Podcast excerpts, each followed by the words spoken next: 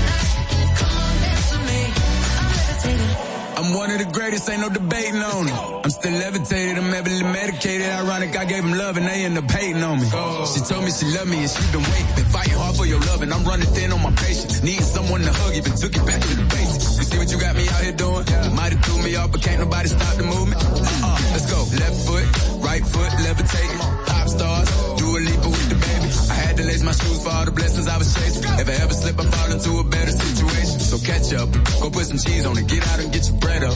They always leave when you fall, but you run together. Weight of the world on my shoulders, I kept my head up. Now baby, stand up, cause girl, you.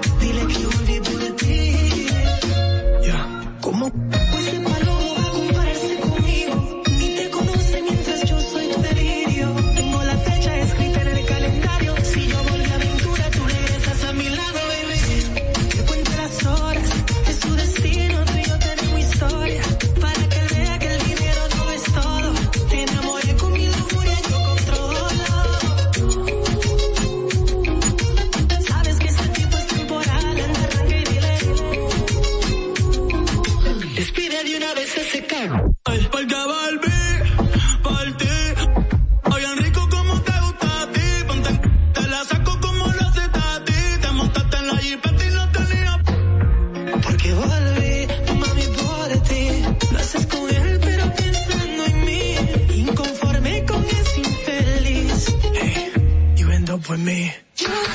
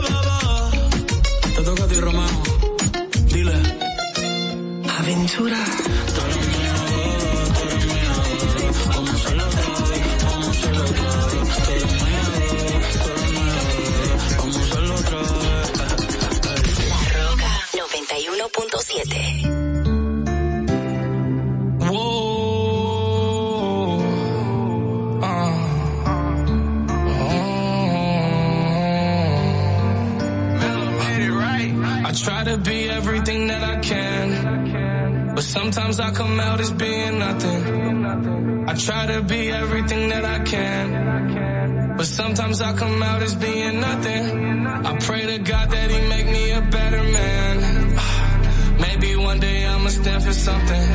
I'm thanking God that He made you part of the plan. I guess I ain't go through all that hell for nothing. I'm always fucking up and wrecking shit. It seems like I perfected it. I offer you my love. I hope you take it like some medicine. Tell me ain't nobody better than me. I think that there's better than me. Hope you see the better in me. Always end up better in me. I don't wanna ruin this one. This type of love don't always come and go.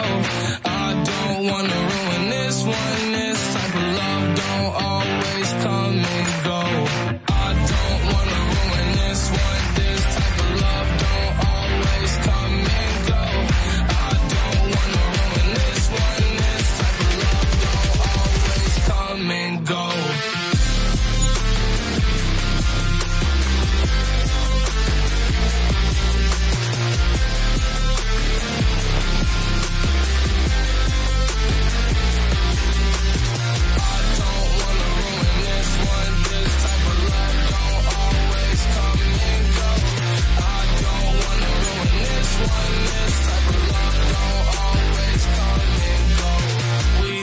drugs, then you hold me close, then I tell you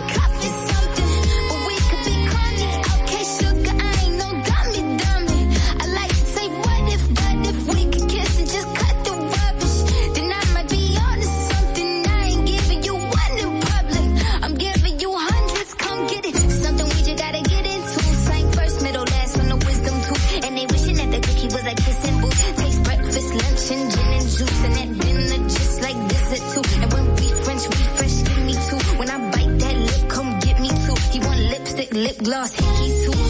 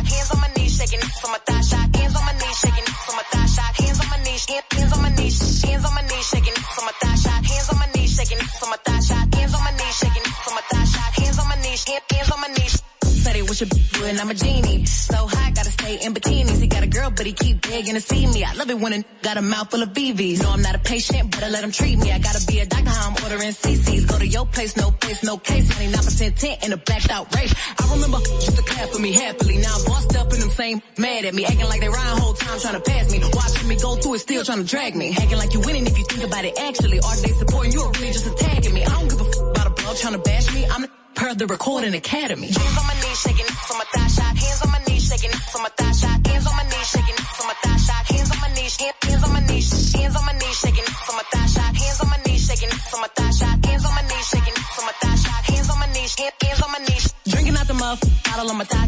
Everything I eat goes straight to my pockets. 2021, finna graduate college. Shop first, I'm a real hot topic. On a make 'em sing on some pop shit. I need a real headbang on some rock shit. Like, when they hit it like dope, got a real hot box for the don't smoke. Hot girl, but I'm still a coldest. Hey, I'm the big homie, but I ain't the oldest. Hmm. Dry hating, trying to get noticed. Man, ain't nobody come to see you, Otis. Look, how many lying if they say they boss is better? They really puppet, so I really gotta go at your pet. I'm really talking, but it really can apply to whoever. My pen a freak, it'll go after a join it.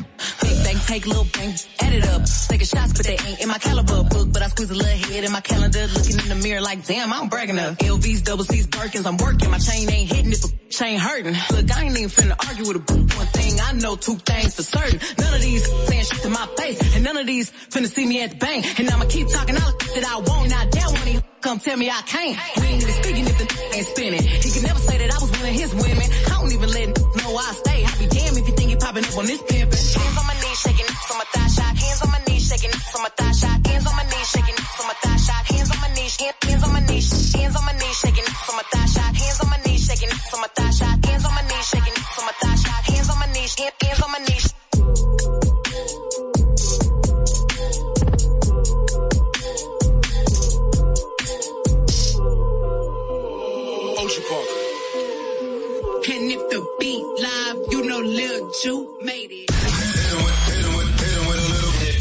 La Roca 91.7.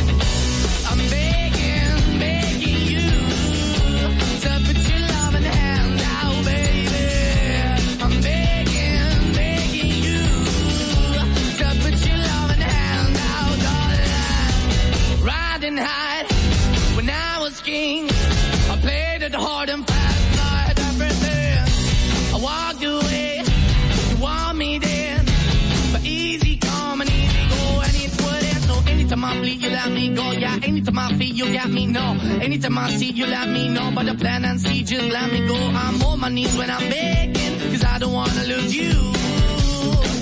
Hey, yeah, ra da da da. I'm begging, begging you.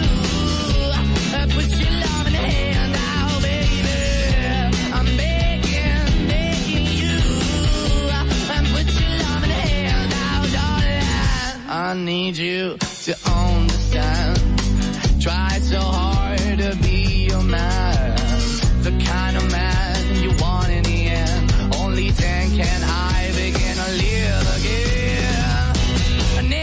Yeah.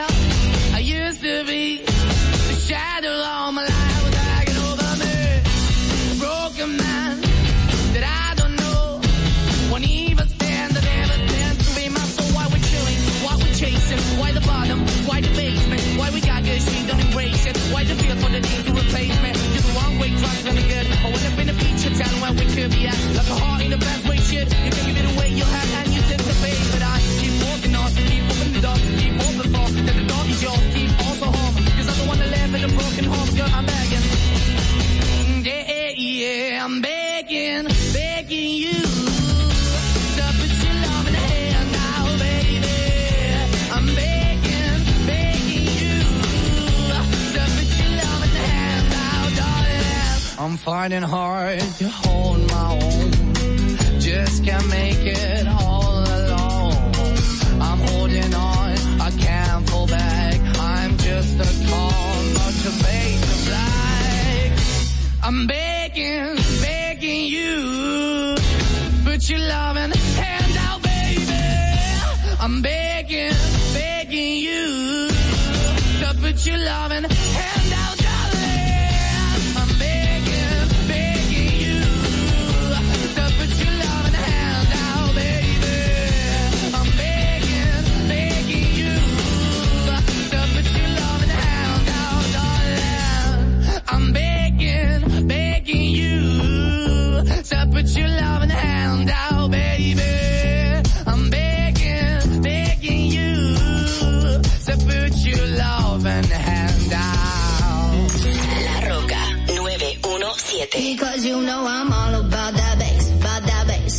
trouble. I'm all about that bass, about that bass, no trouble. I'm all about that bass, about that bass, no trouble. I'm all about that bass, about that bass, bass, bass, bass. Yeah, it's pretty clear. I ain't no size.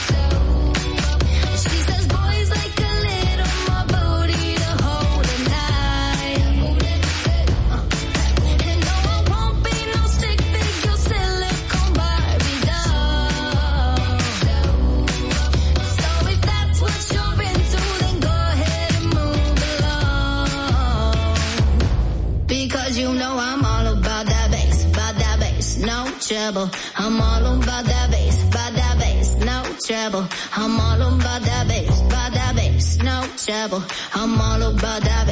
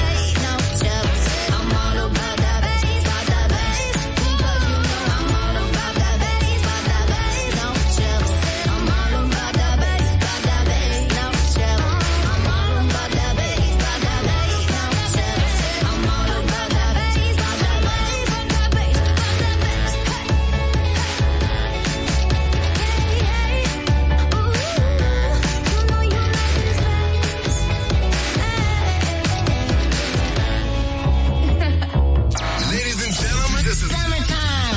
I'm totally a summer person. It's always sunny outside. It puts a skip in my step. La Roca 91.7. Good for you, I guess you moved on really easily. You found a new girl and it only took a couple weeks. Remember when you said that you wanted to give me the world? Good for you, I guess that you've been working on yourself. I guess the therapist I found for you, she really helped. Now you can be a better man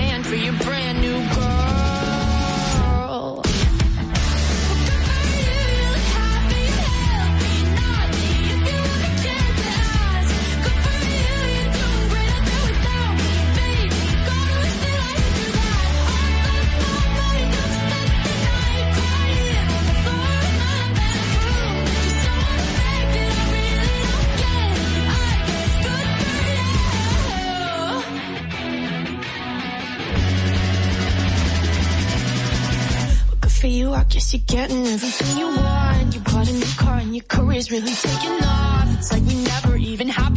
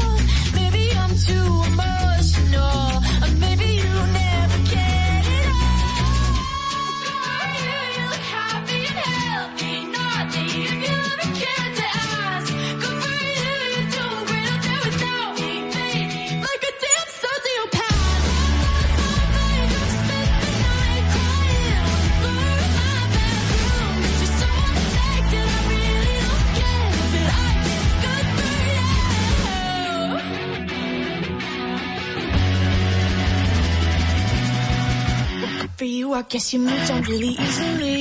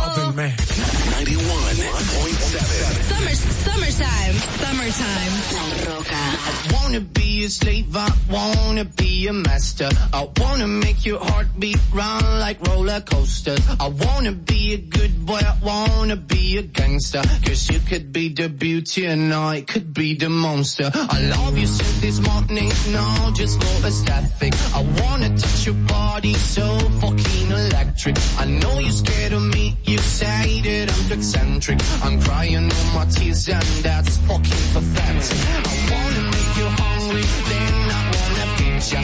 I wanna paint your face like your pressure. I leave them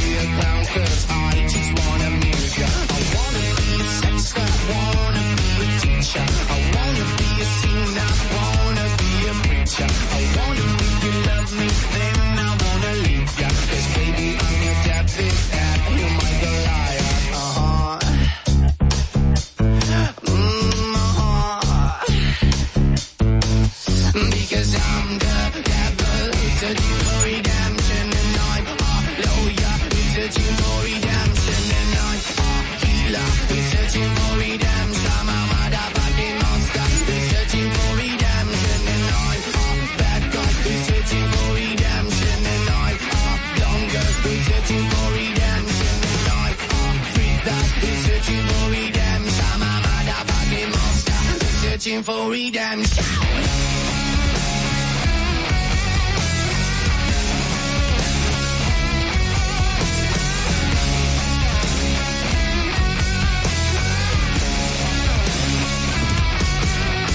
I wanna be a slave, I wanna be be a monster. I wanna make your heartbeat run like roller coasters. I wanna be a good boy, I wanna be a gangster. Cause you can be the beauty and I could be the monster. I wanna make you quiet, I wanna make you nervous. I wanna set you free, but I'm too fucking jealous. I wanna pull your strings like you're my talent.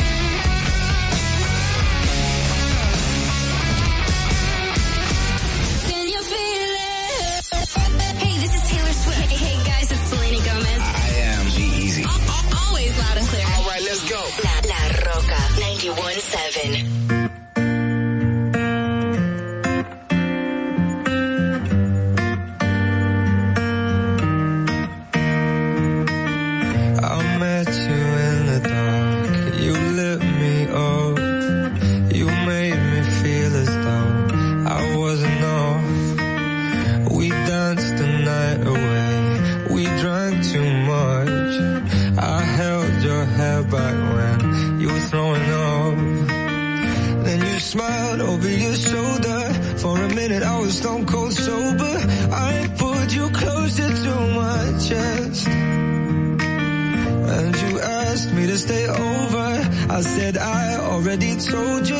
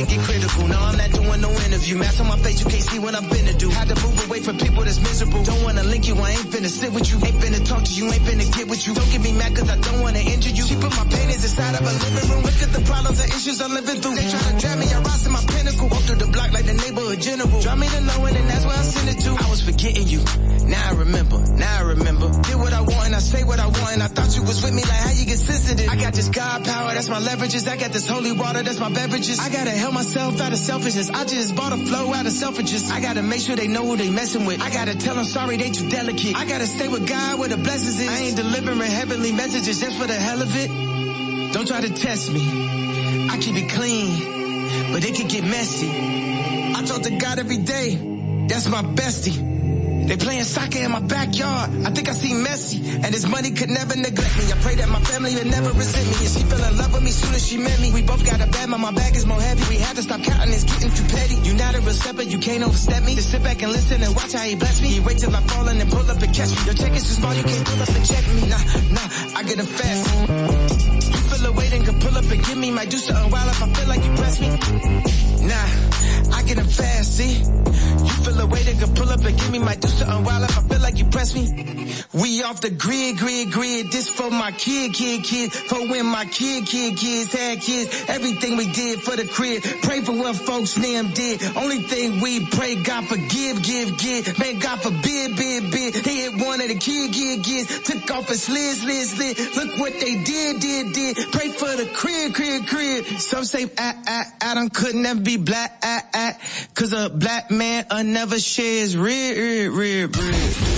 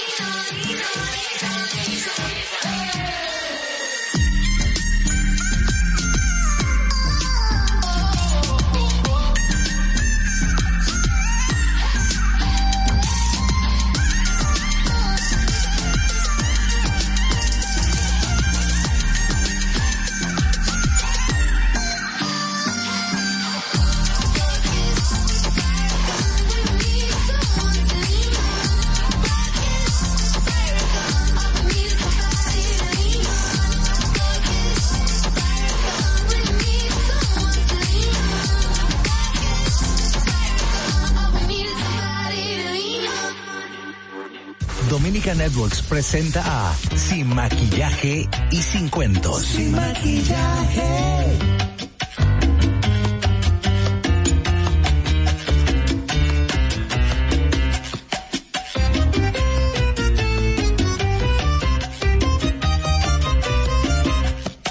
Atentos. Desde el lunes 6 de septiembre, las mañanas tendrán un nuevo orden. Distrito Informativo. De 7 a 9 de la mañana por la Roca 91.7 FM, Vega TV y Dominican Networks. Distrito Informativo.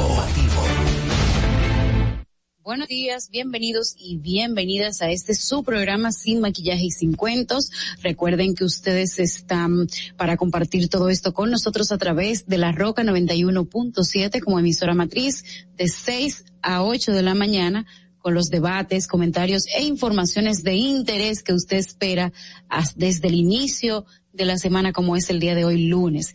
Eh, la transmisión en vivo de este espacio eh, está eh, sin maquillajes y sin cuentos a través de YouTube, así que pueden ir y comentar y compartir nuestro contenido a través de ese espacio. También tienen que recordar que pueden ver esta transmisión a través de Vega TV canal 48 de Claro y 52 de Altice, así como también llamarnos a nuestros teléfonos 829 947-9620, 829-947-9620 o a través de nuestras notas de voz al 1862-320-0075, 1862-320-0075 desde el interior sin cargos.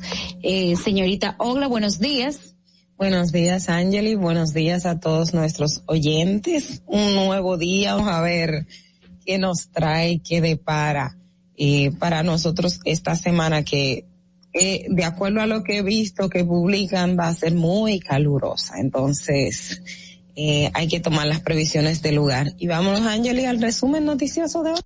En Sin Maquillaje y Sin Cuentos, la entrevista del día.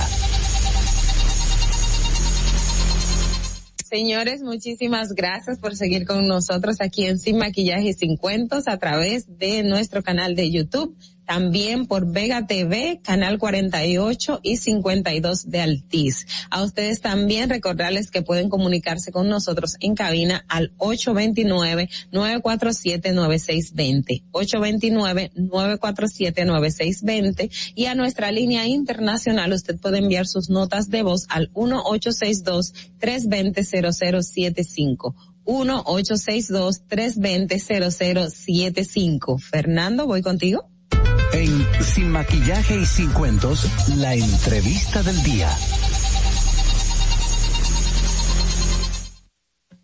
Ahora sí, vamos a ir con esta entrevista muy, pero muy importante. Yo sé que hay mucha gente que está eh, deseosa de escuchar este tema. Pero antes de pasar con nuestra invitada, debo de saludar a su esposo, el doctor Vilciades Albert, que es un nacido oyente de este programa y seguidor del talento que, que está aquí y de lo que se hace eh, eh, eh, aquí. Entonces él nos explicó ella que todos los días es conecta y conecta con el programa y ella ya se ha vuelto también una oyente del programa. Lo trajo. Entonces vamos a presentar ahora a nuestra invitada, ahora sí, que es la señora eh, la doctora o psicóloga. No, no, magíster en psicopedagogía. Magíster en psicopedagogía, Emma. Fernández. No, porque el intrusismo y la cosa No, en- en- desde el respeto, desde el respeto. Sí, sí. Ella es eh, Emma Fernández, que es psicopedagoga, es bilingüe, neurocoach. Y el tema que vamos a tratar el día de hoy en este espacio es cómo deben prepararse los padres y madres para el regreso a la escuela de los niños después de la pandemia. Bueno, yo dije que yo iba a ser revolucionaria cuando me invitaron, porque resulta que cuando me siento con mi esposo a conversar de qué venimos a hacer hoy, eh, es muy fácil decir, bueno, y tengan las loncheras y recuérdense de comer sano y, y miren, no, aquí el foco para mí, aunque yo estoy rompiendo las reglas, yo sé, yo soy de Santiago, yo soy buena rompiendo reglas. ¿Qué pasó el año pasado? ¿Por qué es clave qué pasó el año pasado? ¿Cómo cerró el año pasado? Porque cómo cerrara el año pasado cada estudiante es lo que va a ocurrir en este próximo año.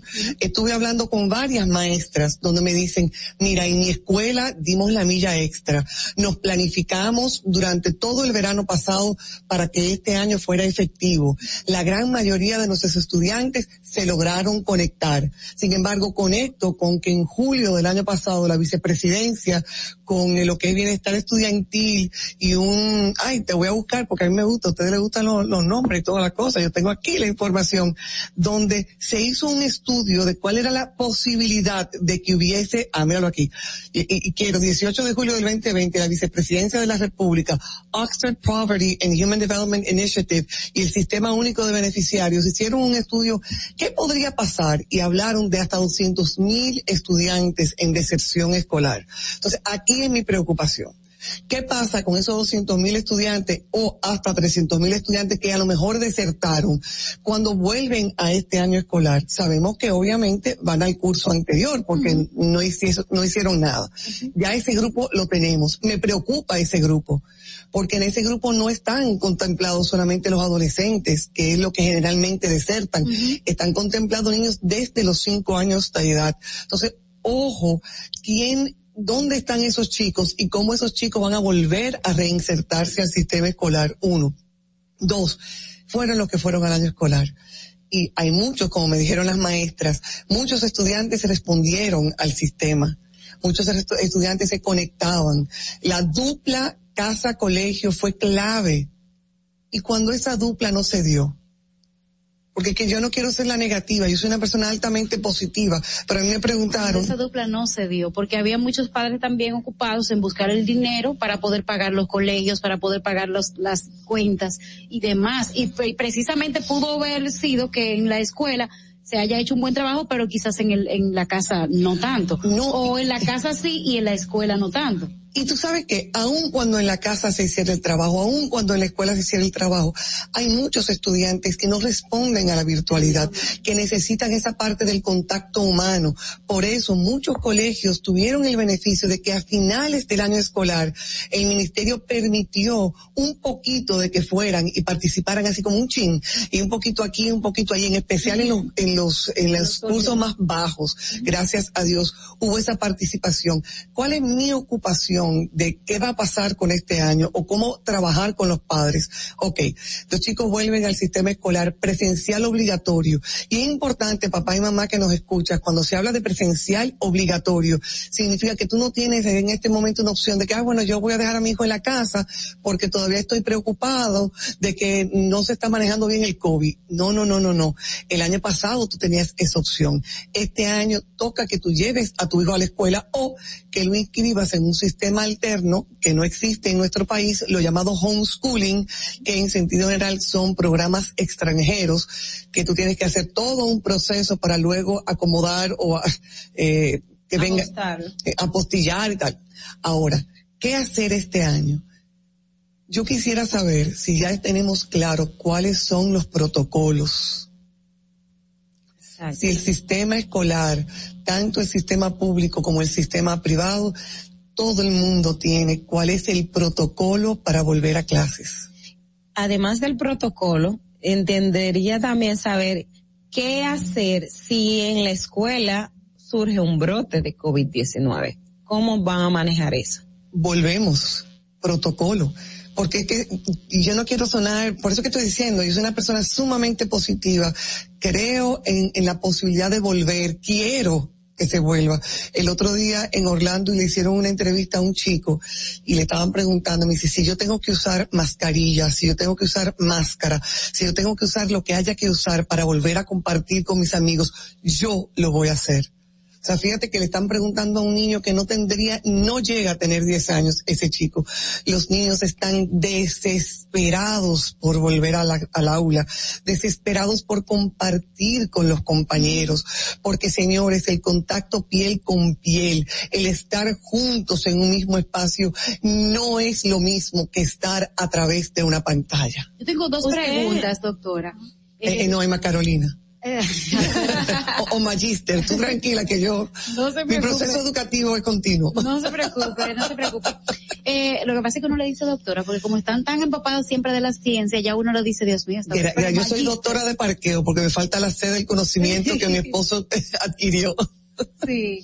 Mire, eh, lo primero es, tenemos niños menores de 5 años que están acostumbrados o que los padres lo han acostumbrado a que salen y andan con una tablet, a que están en la casa y, y conviven con una tablet. Y ahora tú le pusiste la escuela virtual. Esos niños para volver a convivir con el resto, o, o algunos ni siquiera nunca han ido a la escuela y van a comenzar ahora. Entonces vieron por ahí amiguitos por una pantalla. ¿Cómo se adaptarían estos niños? ¿Qué, ese cambio que supone, qué tan drástico? Mira, los chicos son mucho más flexibles que lo que tú te imaginas. Eh, esa falta de flexibilidad o ese miedo que tú tienes de que están todo el tiempo en la tablet es más tuyo como adulto que de ellos como niños. Al momento que un niño ve a otro niño, le da una soltada a esa tablet. Yo te lo prometo, con la mano izquierda porque yo soy zurda. O sea, sí va a haber la situación de cuál es la capacidad de esa maestra. Aquí es que sí vamos. Tú sabes que la tablet y los teléfonos tienen una inmediatez que no tiene cuando tú estás en un salón de clases y hay el proceso de la toma de turnos. Ahora sí es una situación que hay que trabajar cuando volvamos al aula. O sea, esa toma de turnos, ese un momento. Y tú dirás, bueno, pero también estaba en el, en el video, ah, pero tú sabes que se muteaba si tú querías. O sea, ahora no hay muteo. Entonces, esos chicos van a soltar las tablets, esos chicos se van a, van a estar en el aula.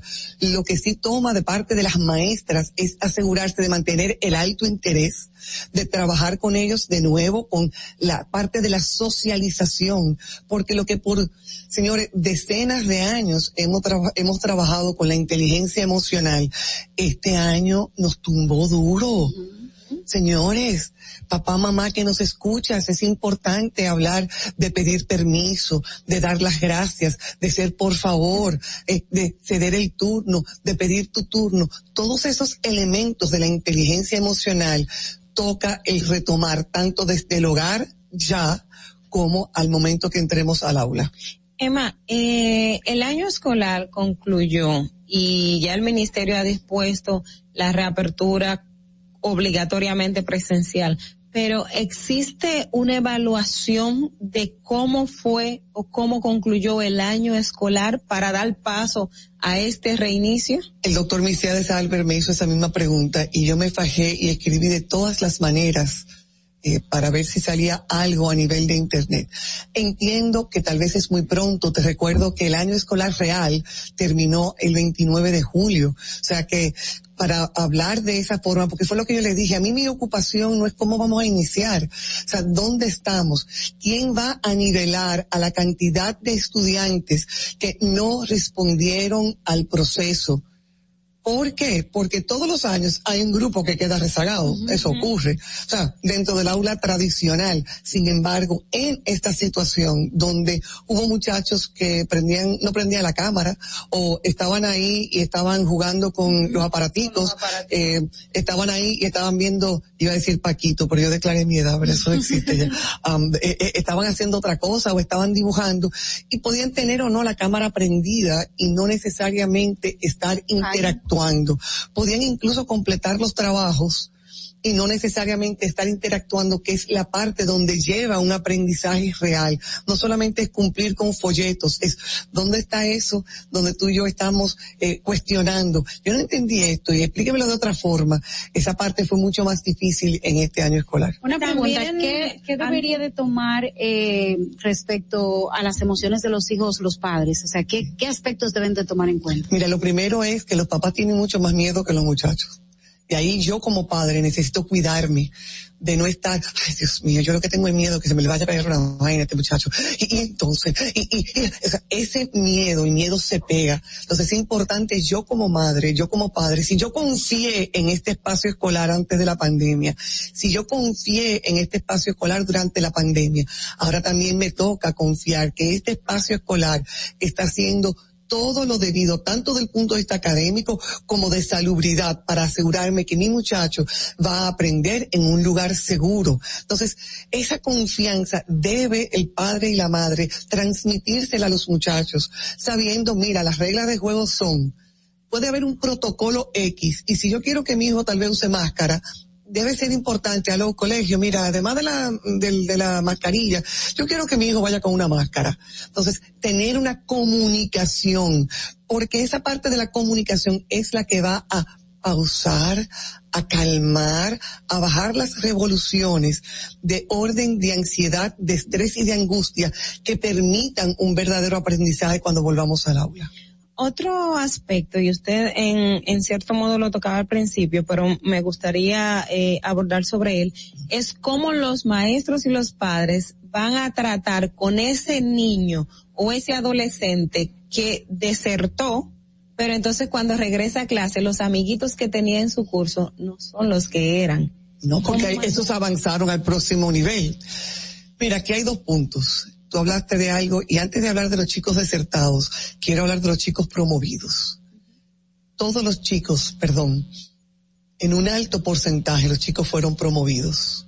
Eso no implica que los chicos tuvieron un aprendizaje significativo y efectivo.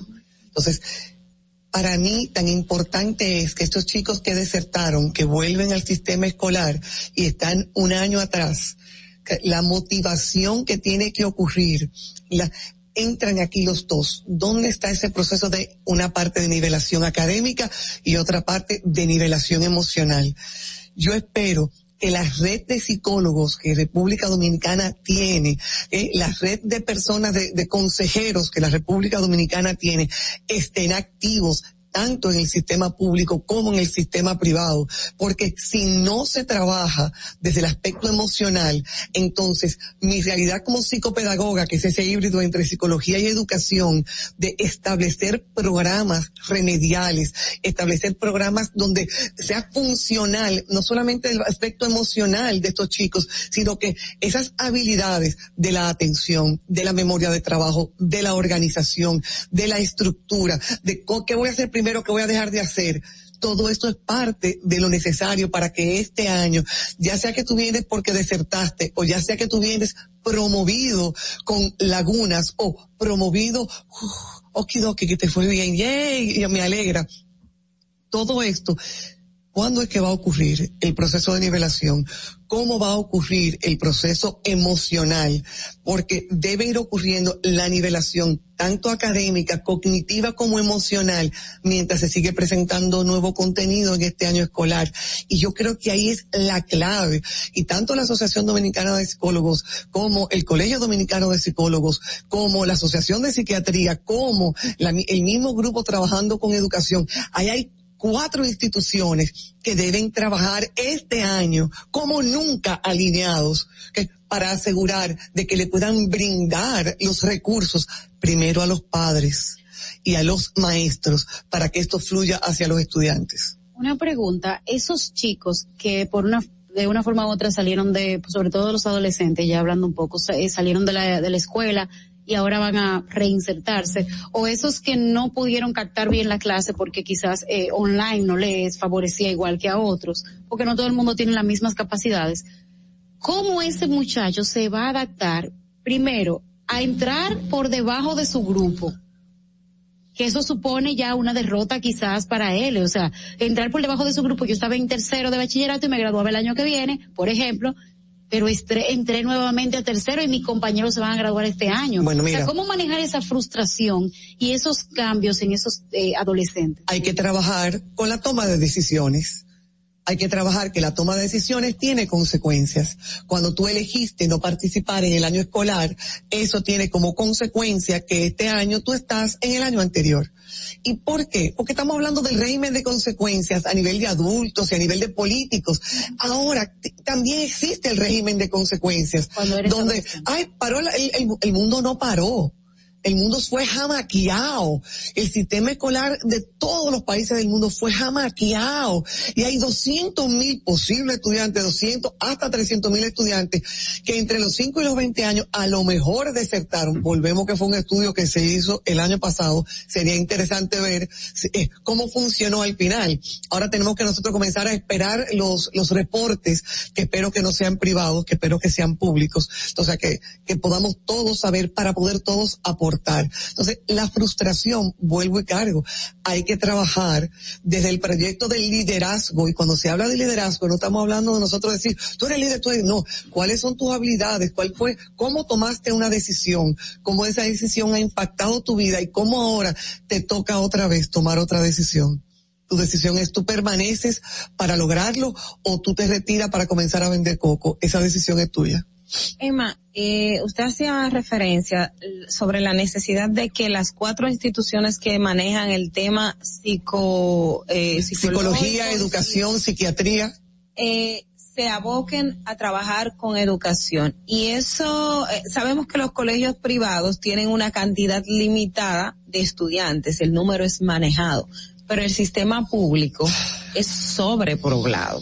Y a veces tenemos una orientadora en el sistema público y no tenemos psicóloga, porque a veces se confunde una psicóloga con una orientadora. No. Entonces, el Ministerio de Educación, ¿usted ha podido ver si, si existe algún, algún plan o qué recomendaciones hay para este tipo de casos? Yo voy a motivar al Ministerio de Educación que seguro que lo han pensado, aquí hay que ponerle pilas a ese proyecto de un trabajo en conjunto con todo el que maneje el mundo de la psicopedagogía. Señores, psicopedagogía es tú conectar cómo procesa la información un estudiante, cómo está manejando sus emociones y cómo esto está afectando en su rendimiento académico. Si yo no combino estos dos mundos, probablemente la efectividad, porque este año fue eficiente, este año fue eficiente, sí, se concluyó, fue eficiente.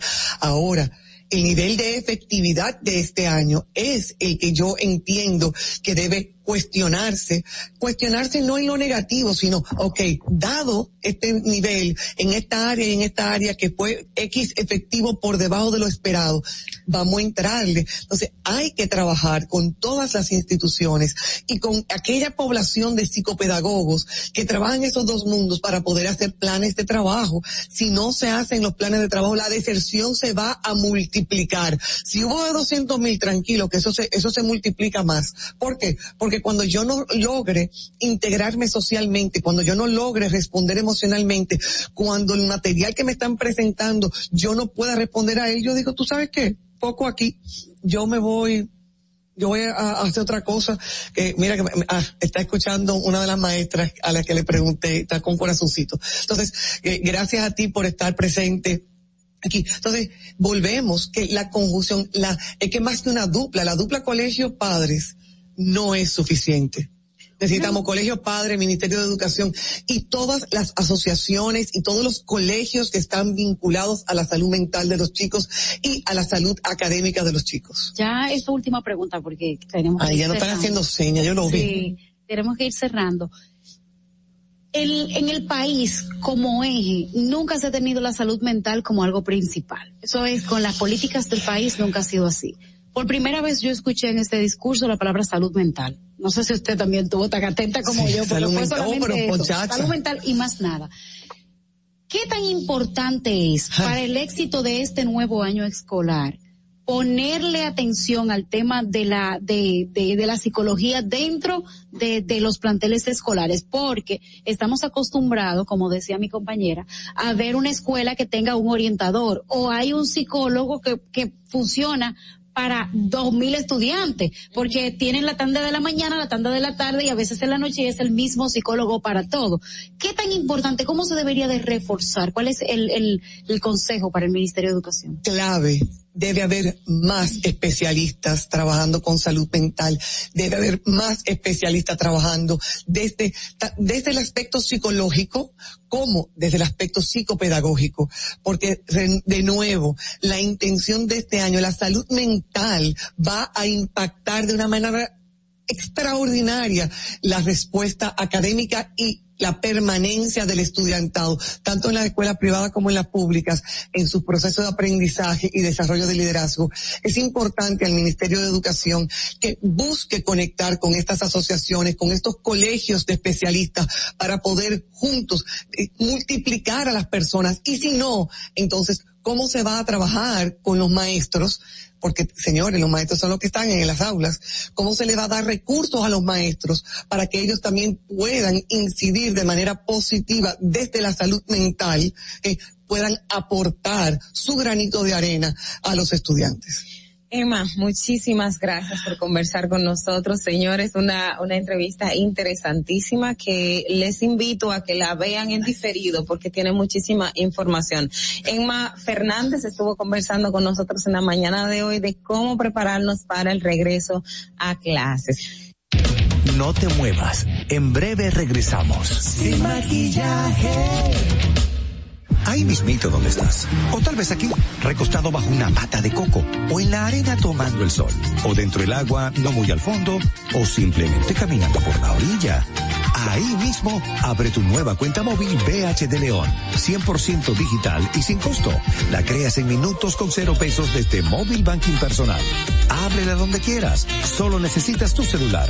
Banco BH de León. Tu primer hogar te llena el corazón. Los expertos hipotecarios de la Asociación Popular de Ahorros y Préstamos están listos para asesorarte a la hora de adquirir tu préstamo hipotecario. Y puedes decir, mi casa mía de mi propiedad.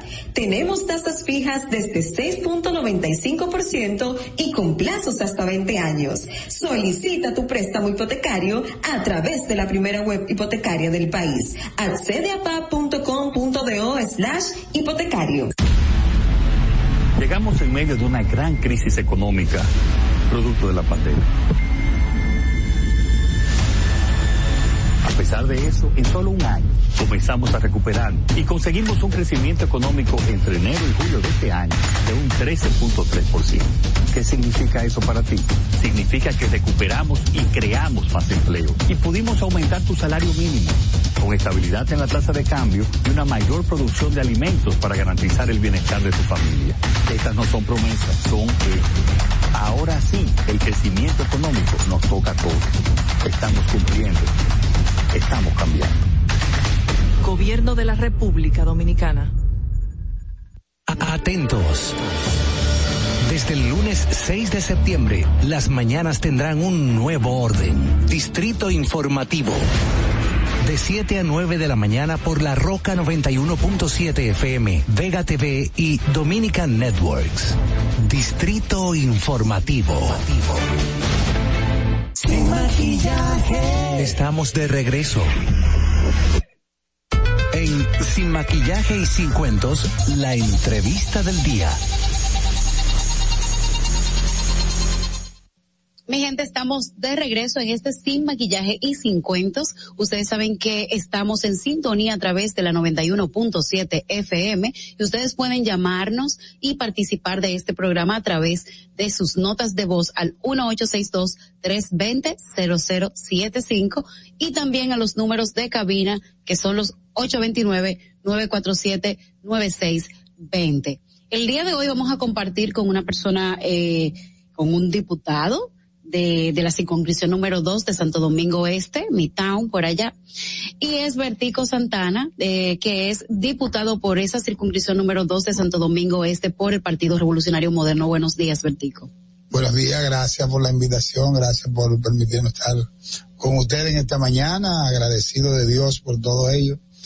Y aquí estamos Bueno, ahora le tenía una preguntita, Yo le pues. tengo una desde antes de usted llegar, porque Ah. re- definitivamente el Congreso eh, eh, está en el ojo, está en el ojo público en estos momentos. E inmediatamente voy a aprovechar, tomando de pie de amigo, Vamos a una... aprovechar eso para muchas cosas. Debería, debería, el Congreso lo tiene. El presidente de la República habla del tema de la propuesta de modificación a la Constitución que va a enviar con el aspecto para el Ministerio Público Independiente. Pero al mismo tiempo, él habla de que se debe poner límites al Poder Ejecutivo en el sentido de que un presidente no pueda modificar la Constitución a su antojo, pero él dice que eso no se va a hacer ahora. Mi pregunta es, cuando el presidente de la República convoca a la Asamblea para un tema determinado de modificación a la Constitución, la Asamblea debe de conocer únicamente el- la propuesta de modificación que manda el presidente de la República o tiene facultad soberana para ampliar la discusión en cuanto a la modificación constitucional.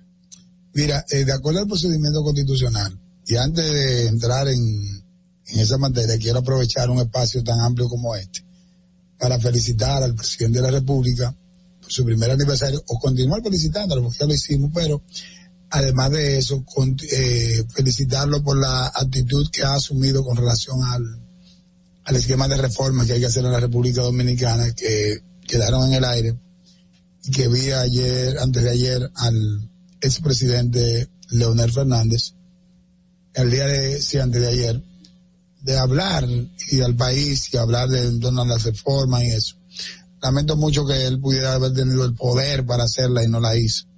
Y al contrario, la hizo, pero para eh, estigmatizar un poder ejecutivo, un presidente, que ellos entendían que en un momento determinado no podrían salir nunca del poder y eh, el pueblo dominicano tomó la decisión de sacarlo. O sea, que esas modificaciones que hizo en el gobi- en su gobierno Leonel Fernández no fue para institucionalizar, sino para beneficio de del ejecutivo concentrar poder. Los hechos están ahí. Los hechos están ahí, todos sabemos que incluso en el tema de la justicia, desde bueno, vamos, vamos, vamos a ir a la pregunta y vamos a caer a esos temas. Más adelante. Mira, la, la, la, propuesta de modificación de la constitución debe de venir del Poder Ejecutivo. Eh, la, propuesta de ley, el Poder Ejecutivo, el Poder Ejecutivo manda al Congreso Nacional una propuesta de ley para modificar la constitución y debe de hacer observaciones a cuáles aspectos va a- se van a modificar. Ya en el Congreso, sometida por el Poder Ejecutivo, los legisladores pueden hacerle modificaciones y pueden colocar en ella eh, algunos aspectos que entienden que deben de, modificarse en la Constitución. Así, nosotros podemos modificar la propuesta de ley que envíe el Ejecutivo, porque la que de la Constitución es que si la propuesta de modificación viene desde el mismo Congreso, debe de tener una cantidad de legisladores para un- una tercera parte de los mismos para poder hacer la propuesta. Ahora, cuando es del Poder Ejecutivo, la propuesta viene normal y nosotros hacemos las enmiendas que entendamos que debemos de hacerle y colocamos en ella las los puntos que debemos de discutir, que yo entiendo que deben de ser muchos. Y ustedes ya tienen una idea de qué otros aspectos, además del Ministerio Público Independiente, eh, se, te- se tendrían contemplado para una posible reforma constitucional, como lo ha planteado el presidente Abinader. Mira, eh, no hay una discusión, tú sabes que el tema de reforma constitucional eh, obedece mucho y escuché parte de los comentarios de ustedes a las decisiones de los partidos políticos. Pero también en esta oportunidad eh, hay muchos ciudadanos que pueden hacer presión a sus legisladores sobre algunas modificaciones. Ahora, yo creo que debemos de tener un poquito de cuidado en ese tenor eh, al colocar algo- temas controversiales, porque al final lo que se busca es fortalecer la vida institucional del país o fortalecer la justicia, que exista una garantía en un Estado de Derecho sólido que le permita a quien está fuera ver y decir, bueno, ahí la justicia funciona. Porque te voy a decir algo, en los países cuyo nivel de desarrollo socioeconómico es fuerte y la gente tiene un nivel de desarrollo integral sólido, hay un sistema de justicia fuerte. Claro. Ah, entonces, aquí no existe un sistema de justicia fuerte. Tú solamente tienes que ver las cárceles de la República Dominicana. Como, es decir, como son las cárceles de tu país, es tu país. Eso es algo que siempre se ha expresado y se ha dicho. Entonces, tú ves las cárceles aquí, son inhumanas. Si las cárceles dominicanas, eso es una cosa que es espantosa. Y tú te encuentras casos como un señor que hace dos semanas lo pusieron en libertad, que tenía 12 años preso en la Victoria y que no tenía ni un Exactamente, proceso pero ese es judicial. el caso de él, pero eh, yo he conversado con el defensor del pueblo, he conversado con el de los derechos humanos, y hoy están haciendo un levantamiento de información sobre eh, muchas personas que están dentro de las cárceles que sus condiciones no les permiten estar ahí, gente que tienen enfermedades terminales, gente que tienen penas cumplidas y las mismas no la han podido, eh, no han podido salir porque no tienen cómo pagar, a veces hasta una fianza Sí. para salir y eso. Es decir, el sistema de justicia en la República Dominicana debe de fortalecerse y yo respaldo en todas sus partes las intenciones del presidente Abinader que ha encaminado acciones concretas, no de palabras, con relación a la, a la independencia del Ministerio Público. debo de reconocer como dirigente del PRM que en un momento determinado muchas personas criticaron el hecho de que se pusiera una un fiscal independiente, no querían que se pusiera a Miriam, no querían que esto. ¿Tenían Pero- miedo? ¿Eh? ¿Tenían? Miedo. La palabra miedo no es. Ellos tienen que tener, es decir, no, no, no es miedo. Es decir, es ¿Y un por qué no quisieran a una persona como Miriam con sus no, no, características? No, pero no es, no es el PRM, sino comentarios que subieron, no es una posición del PRM, sino nosotros. Eh, muchos decían que es un- una prerrogativa que tiene el presidente de poner ese ministerio público que la asumiera, que después vamos a hacer preso de confianza. Y si el presidente dijo, bueno, yo no, y lo ha dicho el presidente, dijo, yo tengo amigos, no cómplices. Es verdad. ¿Entiendes? Entonces, entonces, él lo que ha dicho, el Ministerio Público está ahí y tiene todo el nivel de independencia de accionar.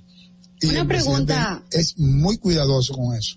Una pregunta, Vertico. El presidente ya ha anunciado de que va a buscar de todas formas que el Ministerio Público, como ha ocurrido, por ejemplo, en Brasil, eh, para que la operación Lavallato se diera, Brasil tuvo que independizar la, el- el- el- el mini- el- la elección del Ministerio Público. Y esto trajo como consecuencia el descubrimiento eh, a profundidad de la red de corrupción eh, más grande que lideró Brasil en Latinoamérica.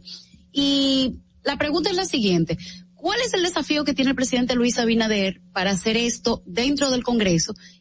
¿Con qué más o menos cuenta ahora de inicio? ¿Con qué posibilidad? Y si realmente existe la posibilidad de que teniendo eh, una, una parte en contra de los legisladores, realmente esto pase. ¿no?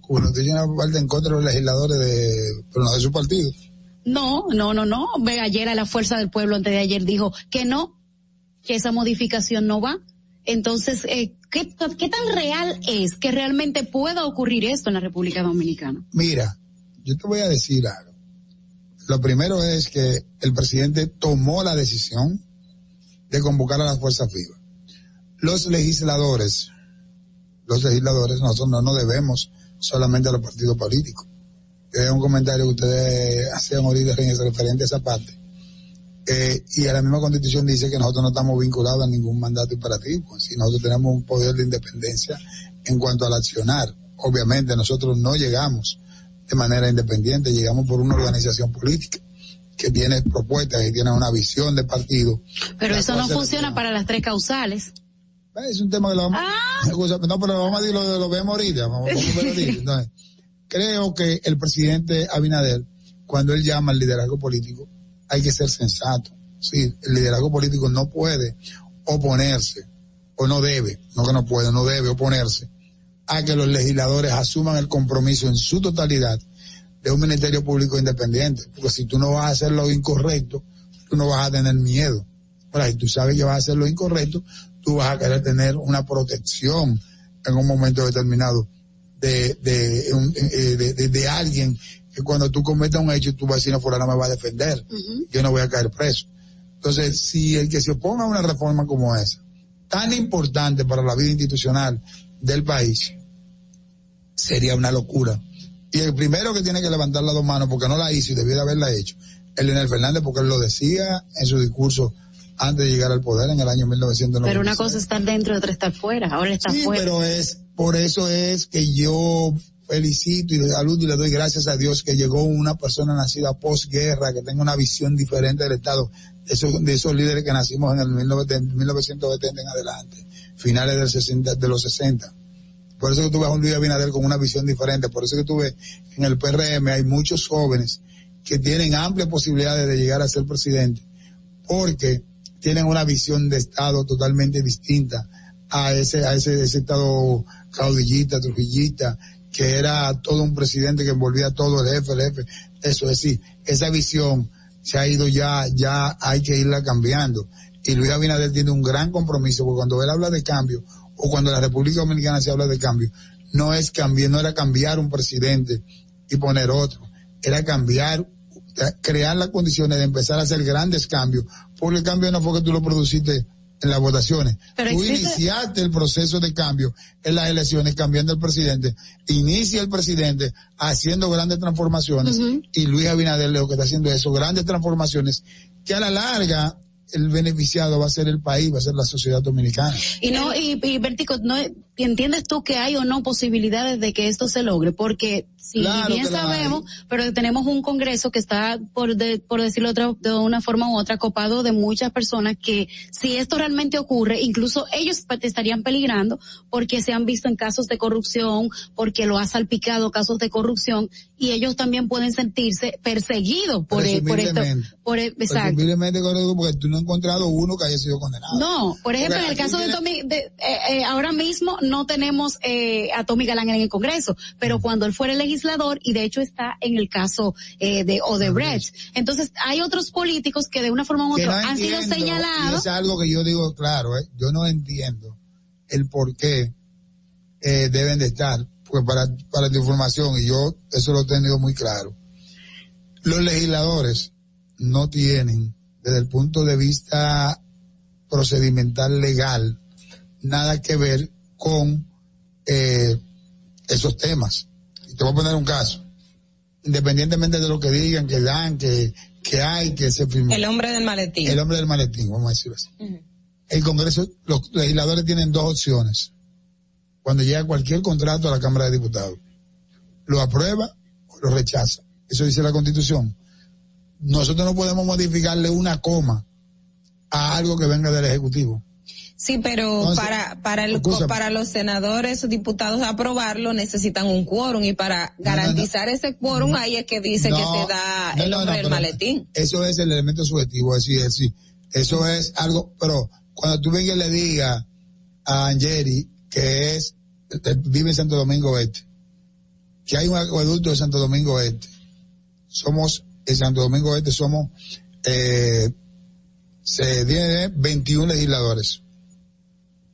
Entonces, si esos 21 legisladores proponen un acueducto para Santo Domingo Este, el Poder Ejecutivo, y Angeli le va a decir que no, que no le va a aprobar el, el, el, El acueducto a Santo Domingo Este. La, la, la crucifica necesitando el acueducto. Ahora, como legislador hay una responsabilidad de saber De cuánto se va de, de- exacto, de, de- de fiscalizar qué se va a hacer ahí, cuánto se va a gastar, quiénes están detrás de eso. Y yo realmente quisiera ese No, producto para no, no, quién está- no solamente quién está detrás de eso, es decir, lo- darle sea, porque es que- seguimiento a la ejecución de la obra. Exacto. Y en, en mi caso, a mí me encanta esa parte. Yo siempre he invitado a los legisladores a que le demos seguimiento al tema de los financiamientos para proyectos sociales importantes. Mira, cuando yo llegué a- al Congreso, mi primer, una de mis primeras resoluciones fuera la terminación de la maternidad de los minas. En ese entonces, ¿tú sabes con cuánto se terminaba? Con 60 millones. Cuando yo llegué en el 2006. ¿Tú sabes con cuánto terminó Leonel Fernández la maternidad de los minas? ¿Cuánto dijo el presupuesto ¿Y cuánto fue? la terminación? ¿Cuánto? 600 millones casi. ¿Y quién fiscalizó? ¿Evaluaron esa? Pero está bien, pero ¿cómo tú, por ejemplo, en mi caso, yo me cansé de mandar cartas, de hacer críticas y todo eso? Pero dime, ¿quién me dio respuesta? ¿Cómo es el elemento de peso para eso? Hay un Ministerio Público, yo le diga, que al siempre rumor público diga que eso costó tanto y eso, que el, el- el Ministerio Público salga a investigar eso.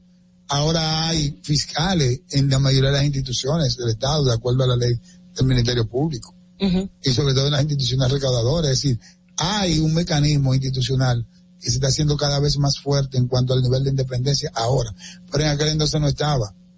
Bertico, cambiando de tema, porque son muchos los que tenemos en el Congreso Nacional. Hay, en el día de ayer, la Cámara no, no aprobó una propuesta de discusión a nivel bicameral de la modificación al Código Penal, que es un tema que eh, ya vimos que se aprobó con, con las críticas eh, y se envió al, al- al Senado, pero no pasó la legislatura. ¿Cuál es, eh, vamos a decir, el, el, el sentir en este momento de un código penal tan necesario? Y quiero aprovechar el tema de la reforma constitucional porque uno de los aspectos que se dice para el tema del- de, la no inclusión de, la- de las tres causales es que la constitución establece la vida desde la concepción hasta, o sea, que la, hasta la muerte. Entonces, si esos aspectos, a- aprovechando que habrá una propuesta de reforma constitucional para ver el, el caso de, del Ministerio Público Independiente, pero que el Congreso tiene la facultad de poder ampliarlo y tener esa, esa discusión en torno al Código Penal y sus tres causales, en el Congreso de la República se podría dar esa, esa posibilidad de ver el aspecto de lo que establece la Constitución, que la vida está desde la concepción hasta la muerte. No, eso no, eso no, no, no hemos contemplado eso. E incluso, cuando se modificó esa parte en la constitución del 2010, el tema que más conflicto generó fue ese. Yo recuerdo incluso que eso se aprobó, eso se aprobó en una sesión que duramos nosotros hasta las 12 de la noche, discutiendo ese tema. Entendían que no, que había que ser un poco más flexible, otro que sí. Y bueno, al fin es, ganó la mayoría, que se cerraba el ciclo de, eh, era desde, desde la concesión hasta su muerte. Pero yo te voy a decir algo. Al final de todo, la vida de una mujer y la vida de un feto es una vida. Y en vía de consecuencia ambas hay que respetarlas. Pero en un momento determinado habría que tomar una decisión. Ahí es que está la legislación especial que debe de hacerse para establecer cómo proteger la vida de uno y del otro. Y está contemplado en, la, la- en el código esa parte, porque las eximentes hay, son tres, pero de las eximentes hay una contemplada en el código. Hay dos que han generado grandes debates. En la propuesta de Ellos- código que el Congreso del- aprobó, de la Cámara de Diputados aprobó. Hay una que está contemplada. Ahora, hay una parte procedimental porque eh, que hay que establecer claramente que está en la misma constitución, porque hablamos del artículo el respeto al derecho de la vida. Pero tú- el después tiene el derecho a la vida. El siguiente, que es el 38, ¿tú sabes cuál es? El respeto a la dignidad humana. Es que hay mucha gente que vive de forma indigna. Hay gente que se trata de manera indigna. Y con el tema, por y hay ejemplo, cosas que yo, si hay una cosa de las que más a mí, como dirigente político y, y miembro fundador de un proyecto presidencial como el de Luis, me satisface, fue lo que ocurrió en diciembre aquí. ¿A qué nos referimos exactamente? O busque el diciembre del 2020 y busque el diciembre del, del 2000, eh, del 2019. Ah, de las cajas y, y No hay entregarle una cosa más indigna que, que la entrega de esas cajas. ¿Tú viste algún tipo de agresión, comentario, fue o nada en este diciembre del 2020? Cuando se entregaron miles y miles de tarjetas a familias para que pudieran ir a un establecimiento comercial y compraran con mil pesos una, una comprita para hacer una cena a sus hijos. Eso es algo, respetar la vida no es solamente es dignificarle la vida también al ser humano, ese también está, y también está en el 42, que hay procedimientos que tienen que establecer de acuerdo al artículo 42, que es lo que nosotros entendemos que deben de tipificarse en el código. Yo voté por la posición de que planteó José Horacio, que planteó eh, Ivana Rivera, un grupo de legisladores que entendían que debían de estar las tres eximentes contempladas en el código de acuerdo a una descripción. Yo voté por esa, por esa moción. Lamentablemente no hubo quórum para eso. ¿Y qué vamos a hacer? No vamos a tener código. Aquí hay un grupo que no quisiera tener el código para seguir como chivo sin ley. Tengo- hay, hay varias preguntas, perdón, código Hay varias preguntas que han hecho nuestros eh, es- eh, radioescucha que estén, están aquí, son breves de, re- de breve respuesta. Eh, yo se lo voy a hacer a ver qué, qué tan rápido podemos hacerlas, porque hay personas muy interesadas en estos temas. Eh, hay algunas que ya re- ha, ha podido responder, como con el Código Penal. ¿Está usted de acuerdo con el aborto en las tres causales? Óyeme, el tema del aborto, y vuelvo y te repito, es que abordamos el tema del aborto. Nadie está de acuerdo con el aborto. No, yo no estoy de acuerdo con el aborto. Ahí yo vine, mira. No la- está de la- acuerdo. Oye, no, no, pero escúchame. Es que el aborto, como lo quieren plantear, nadie está de acuerdo. Si nadie, es un tema muy delicado. Es muy difícil ser legislador, representar a todo un país y decir que nadie está de acuerdo de esa No, forma. no, no, es que, es que, óyeme, eh, no, no, pero mírame. Una cosa es el aborto. En las tres causales. La pregunta es, ¿el no, aborto en las tres el causales? causal, Las eximentes, yo estoy de acuerdo. ¿Está de acuerdo el aborto en las tres causales? El aborto en, la- en la- en las eximentes, no causales, en las tres eximentes.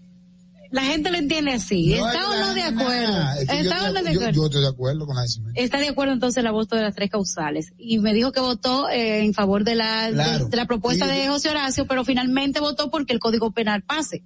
Claro, porque si ya, si no, la- si no, si no ganamos la moción, ¿qué voy, qué voy a- no voto por el código. Está bien. ¿Cuál fue la propuesta de campaña que hizo eh, usted y si ya fue aprobada o la sometió? ¿La? La propuesta de campaña, su propuesta de propuesta de campaña. campaña, si tuvo una ley que proponía o algo, si la, si ya la sometió, que si cómo va, de qué se trata. No, hay varias legislaciones, varios, varias propuestas de ley que nosotros hemos, desde que llegamos al Congreso. En mi caso, de la parte mía en el Congreso, en la parte económica. Yo siempre he estado con el tema de lo que tiene que ver con el gasto público y la eficientización del mismo. Yo, sí- yo siempre he sido un crítico del endeudamiento por endeudarme. Yo soy un crítico, yo he sido, yo he dicho y he reiterado en innumerables ocasiones que la necesidad de que haya préstamos debe de haber una necesidad fuerte para poder gastar ese préstamo que nosotros asumimos. Está bien. Entonces nosotros sometimos una ley de transparencia y responsabilidad fiscal que era que establecía un mecanismo que le pudiera a ti decir, tú puedes gastar hasta aquí, pero con este nivel de prioridad. Eso nunca, eso nunca me lo han querido querido aprobar. Bueno, de hecho, perimió ahora en la legislatura pasada nuevamente, eh, porque es algo muy fuerte y muy rígido, que ya el presidente Abinader ha expresado en innumerables ocasiones la necesidad de eficientizar el gasto. Y yo voy a esperar ya que el presidente Abinader, eh, a través de su equipo económico, hagan la propuesta del lugar con relación a la reforma fiscal y ya uno verá cómo vamos a poder insertar esa parte de esas propuestas que nosotros hemos hecho. ¿Está de acuerdo Tomando con la como- modificación de la ley de la AFP y de extinción de dominio? Estoy totalmente de acuerdo Con ambas. Con ambas. Eh, precisamente con el tema de la ley de extinción de dominio y tomando como referencia que usted hablaba de que el- la ley, la propuesta de ley de transparencia y efe- eficientización del gasto No, transparencia y público responsabilidad y responsabilidad fiscal, el gasto. exactamente, no fue acogida. Quiero saber por qué también en el Congreso, igual con el tema del Código Penal, la, la ley de extinción de dominio todavía es un proyecto que, que no ha pasado y tenemos organismos internacionales y es un requerimiento que parte de los acuerdos que República Dominicana ha asumido eh, con los entes internacionales para tener una ley de extinción de dominio. ¿Por qué en este país todavía estamos discutiendo en relación a la ley de extinción de dominio? ¿Qué Pero pasa? ta- Estamos, estamos discutiendo el nivel de independencia del Ministerio Público, ahora la ley de extinción de dominio. Para hacerte una, eh, una- por eso es la necesidad, que bueno que la gente se involucre, pero se involucre a través de sus representados. ¿Por qué? Porque nosotros tenemos que establecer una agenda en función de las prioridades y las necesidades para ir fortaleciendo el Estado de Derecho en la República Dominicana y, y, fortaleciendo los poderes públicos. La ley de extinción de dominio es algo que debe de discutirse, debe de venir una discusión sincera y franca, eh, no con un nivel de populismo que no permita de que la, la ley se conozca. Hay que ir madurando ya, es decir, ya en la medida que tú como pues, ejecutivo, en el caso de el presidente Abinader ahora que está comprometido a hacer grandes reformas, eh, cuando empiecen a encaminarse el fortalecimiento del Ministerio Público, el nivel de independencia, que exista eh, una cámara de cuentas creíble, una cámara de cuentas que pueda tú confiar en que su accionar y su comportamiento no va a estar atado a, el- al- a las pretensiones del Poder Ejecutivo. Hasta que todo eso no, no, no pase, tú, no vas a tener una ley de extinción de dominio eh, que tú puedas aprobarla fácil, porque es una cadena. Porque inclusive la misma ley de lavado fue un, aquí un nivel de conflicto. Aquí si la ley de lavado se aplica como tiene que aplicarse. Aquí todo el mundo tuvo que ayer preso fácilmente. Tenemos dos preguntas más del chat. Eh, después de concluir su mandato, ¿piensa reelegirse, ir como senador o como, como alcalde? Eh, yo estoy ahora mismo en apoyar al presidente Abinader en cuanto a las actitudes que él tiene de gobernar. Mi partido deberá de buscarse. No, pero es una decisión que no está tomada en ninguno de los ámbitos. Todo el mundo ha querido que yo aspire alcalde. Las encuestas así marcan. Hoy otro ahora quiere que van a dividir la provincia. Que yo aspire a senador. Ahora lo que yo sí puedo tener por seguro y ese ciudadano puede tener claro que yo soy un instrumento social y que me debo a lo que mis electores decidan. ¿Aspira a la presidencia de la Cámara de Diputados? Claro que sí. Es una decisión, eso es un deseo que tiene todo legislador. Lo siento, los 20 legisladores quisiéramos ser el presidente de la Cámara, pero hemos madurado muy fuertemente la idea, esa idea. Creemos que hay que empezar a caminar acciones en ese sentido. Y ya de mi parte, una, una última eh, pregunta, perdón, Ogla. Eh, ¿Está usted de acuerdo con el uso que se le está dando ahora o que, o que ya anunció el alcalde Manuel Jiménez a lo del tema de la terminal de autobuses del Parque del Este? ¿Cree usted que él debió consensuar con la ciudadanía? ¿Fue una, una decisión bien tomada? ¿Usted la respalda? Mira, eh, eso es algo que a mí particularmente no me gusta esa idea. Porque eh, empezaron por eso, pero eso va a ir agregándole cosas, agregándole cosas, entonces no va a tener sentido la lucha si al final vamos a estar haciendo lo mismo que se hubiese hecho si tuviera la terminar. Yo creo que el Parque del Este y todo su entorno debe de haber un plan del, del gobierno central conjuntamente con la alcaldía y establecer un área de, que de verdad eh, llene las expectativas de los municipios de Santo Domingo Este. Si empiezan por la base de la cultura, ahí van a agregarse muchas otras cosas. Eh, hay que debió de haber consultado antes de hacerlo, pero ya empezó. Lo que hay que detenerse y reflexionar. Si continuamos, no va a tener sentido la lucha que tuvimos. Muchas gracias. Bertico, usted hacía referencia de que está en el Congreso del, del do- desde el 2006, 15 años en el Congreso de la República. Cuarto periodo ya. cuatro periodos de gestión. En esos cuatro periodos de gestión, ¿qué podemos exhibirle a la población dominicana? Y cómo está el tema del relevo en los partidos políticos, las nuevas generaciones para que alguien surja, por ejemplo, por su jurisdicción, que ya usted tiene cuatro periodos de gestión. ¿Cómo se maneja esa parte? Mira, eh, de hablarte de los logros, y eso tendríamos que tendríamos que hacer un programa especial, nos sentamos. Lo más importante, lo vemos. digamos, en, es- en- Pero en nivel- esos cuatro periodos. Lo más, lo, lo más importante es el nivel de representatividad que tú debes tener y las luchas que tú, te- que tú tengas en función de los intereses colectivos. Porque el, el legislador es muy difícil y en mi caso me ha tocado ser legislador con el, el ampallo en contra, es decir, con un partido en contra. El, PLD desde el 2006 no se aprueba nada, o no se aprueba nada, no. El 90% de las iniciativas que se aprueban son las que manda el Poder Ejecutivo. Porque el Ejecutivo era el que le trazaba la pauta.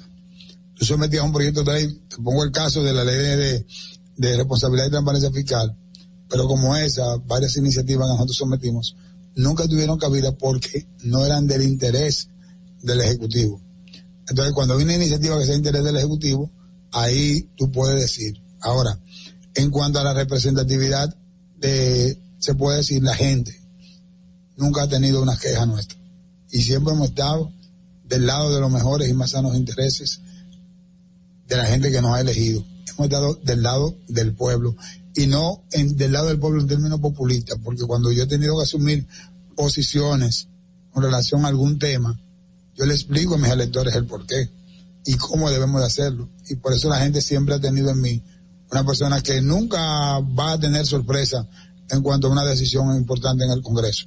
Por eso ellos conmigo siempre han tenido ningún problema. Yo he sido eh, electo ya en cuatro ocasiones y de mi partido he sido el más votado en las cuatro ocasiones que me he presentado y no tuvimos lo que queríamos ahora en el 2016 porque las encuestas decían que nosotros medíamos un 40% y éramos 27 candidatos porque eh, todos eh, se pusieron a una con un tema para querer sacarnos a nosotros del juego. Lamentablemente no pudieron ellos, pero sí recibí el respaldo mayoritario de la gente. Aún todavía al final diciendo que yo no estaba en la boleta. Yo me siento satisfecho cuando poder caminar y andar y estar entre la gente y que la gente pueda de verme a mí como parte de ellos y no como una persona que no pueden confiar, una persona que no le ha dado la espalda a sus electores. Una Pero ya hay muchas cosas que yo pudiera discutirla. Te voy a enviar la memoria de, de primer año ya con un congreso eh, a Distinto, favor y un gobierno de nosotros. Te voy a mandar para que tú veas los aportes de nosotros para el desarrollo y para la flexibilidad y la y la, y la buena gestión del gobierno central. Dice Yulisa Castillo, que es de Santo Domingo Este, lo siguiente, Bertico. Los que vivimos en este municipio nos sentimos sin autoridades, sin alcaldes, sin beneficios del gobierno central, sin nada. El sector privado se ha, se ha aportado mejor considerando que invierte más. Habría que ver la parte que, ella lo pueda decir, pues. Ella considera que están como, como medio alejados. Realmente yo creo, ahí le voy a decir algo a, a Yulisa. Con relación al tema de la basura y del manejo de, de la alcaldía, el gobierno central no le ha dado apoyo a ninguna ciudad como se le ha dado a Santo Domingo Este. Eh, lamentablemente, aunque el tema no ha progresado en ese sentido, que soy una crítica y ustedes lo saben de la gestión de, de Manuel Jiménez, eh, el gobierno central sí le ha dado muchísimo apoyo en torno a eso. Ahora, hay otros temas en que Santo Domingo Este demanda realmente que siendo el municipio más grande del país, se le ponga mucho ojo desde el gobierno central Mira. con relación a temas como delincuencia y otros. Pero la- el tema, el- es que el tema de la delincuencia tú lo combates con oportunidades laborales. Pero en Santo Domingo Este, Vertico, y tú lo sabes, hay que cruzar para el distrito para vivir. Pero, Porque en Santo Domingo Este tú te puedes cansar de trabajar y en un momento determinado, como es por ejemplo, voy a poner mi caso, tú llegas a un punto en tu educación que Santo Domingo Este no te ofrece trabajo. ¿Quién en una maestría, tú o estás en una zona franca o pones un puesto de chino? Pero es que yo estoy totalmente de acuerdo contigo. Es decir, eh, eh, eh, por eso te dije que se combate dándole oportunidades. Y lamentablemente en, en Santo Domingo Este no se han dado las condiciones porque para que la gente tenga la oportunidad de desarrollarse. Y las industrias que deben de desarrollarse ya, no hacia, hacia la ciudad, sino hacia eh, la parte este pues, de la, de la isla, no, no está pasando así. Es decir, de la isla no, de la ciudad, vamos a decirlo así. Es decir, que vaya corriendo hacia Boca Chica, Guerra, eh, eh, hacia toda la área donde hay terreno para tú poder crear el famoso corredor industrial que está por hacer. Creo que hay que crear las condiciones, inclusive los bancos comerciales no tienen grandes oficinas en, las- en Santo Domingo Este. Grandes oficinas, no sucursales. No, grandes oficinas. No la sucursal, no una sucursal por sucursal.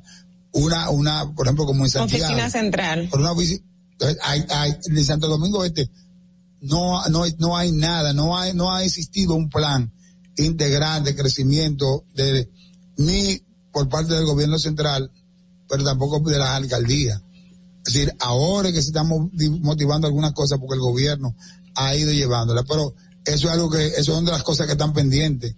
Bueno, eh, tenemos una, eh, eh, ya el tiempo no nos da para más, Antes de lamentablemente. que Obra despida, eh, decir la encuesta.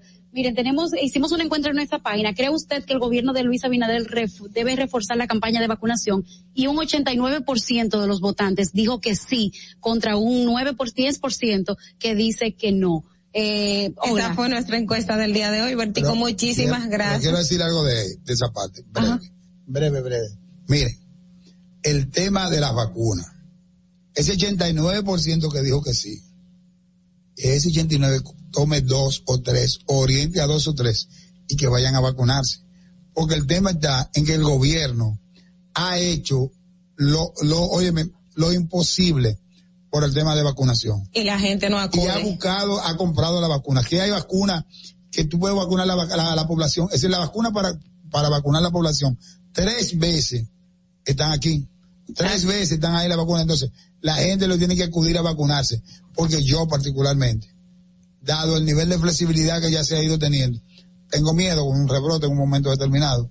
Así es, Vertigo, eh, el tiempo no nos da para más. Muchísimas gracias por conversar con nosotros. Estuvimos hablando con el diputado de la circunscripción 2 de Santo Domingo Este, Vertigo Santana, a través de la Roca 91.7, nuestra emisora matriz, y conectar con nosotros a través de nuestro canal de YouTube. No te muevas. En breve regresamos. Sin maquillaje. Nos encontramos sin un plan para que tus hijos iniciaran el año escolar. En solo semanas lo creamos. Como no podíamos llevarlos a la escuela, llevamos la escuela a tu casa y salvamos tu año escolar. Se redujo la brecha digital entregando a tus hijos miles de tabletas y computadoras. Aumentamos el presupuesto de la UAS y las becas estudiantiles para que tus hijos tengan un mejor futuro. Estas no son promesas, son hechos. Ahora sí puedes crecer en tu país. Estamos cumpliendo. Estamos cambiando. Gobierno de la República Dominicana.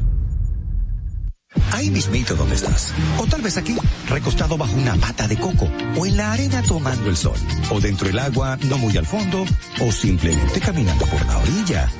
Ahí mismo, abre tu nueva cuenta móvil BH de León. 100% digital y sin costo. La creas en minutos con cero pesos desde Móvil Banking Personal. Ábrela donde quieras. Solo necesitas tu celular. Banco BH de León. Tu primer hogar te llena el corazón. Los expertos hipotecarios de la Asociación Popular de Ahorros y Préstamos están listos para asesorarte a la hora de adquirir tu préstamo hipotecario. Y puedes decir, mi casa mía de mi propiedad. Tenemos tasas fijas desde 6.95% y con plazos hasta 20 años. Solicita tu préstamo hipotecario a través de la primera web hipotecaria del país. Accede a pa.com.do slash hipotecario. Atentos. Desde el lunes 6 de septiembre, las mañanas tendrán un nuevo orden. Distrito Informativo. De 7 a 9 de la mañana por la Roca 91.7 FM, Vega TV y Dominican Networks. Distrito Informativo. En Sin Maquillaje y Sin Cuentos, la entrevista del día.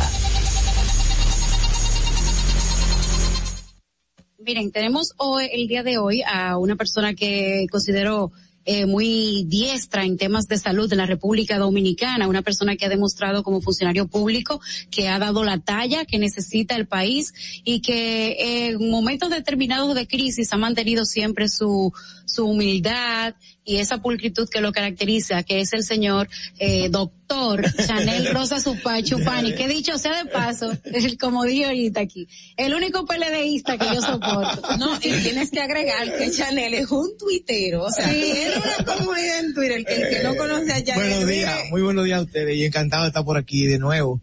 Así que muchas gracias por la invitación.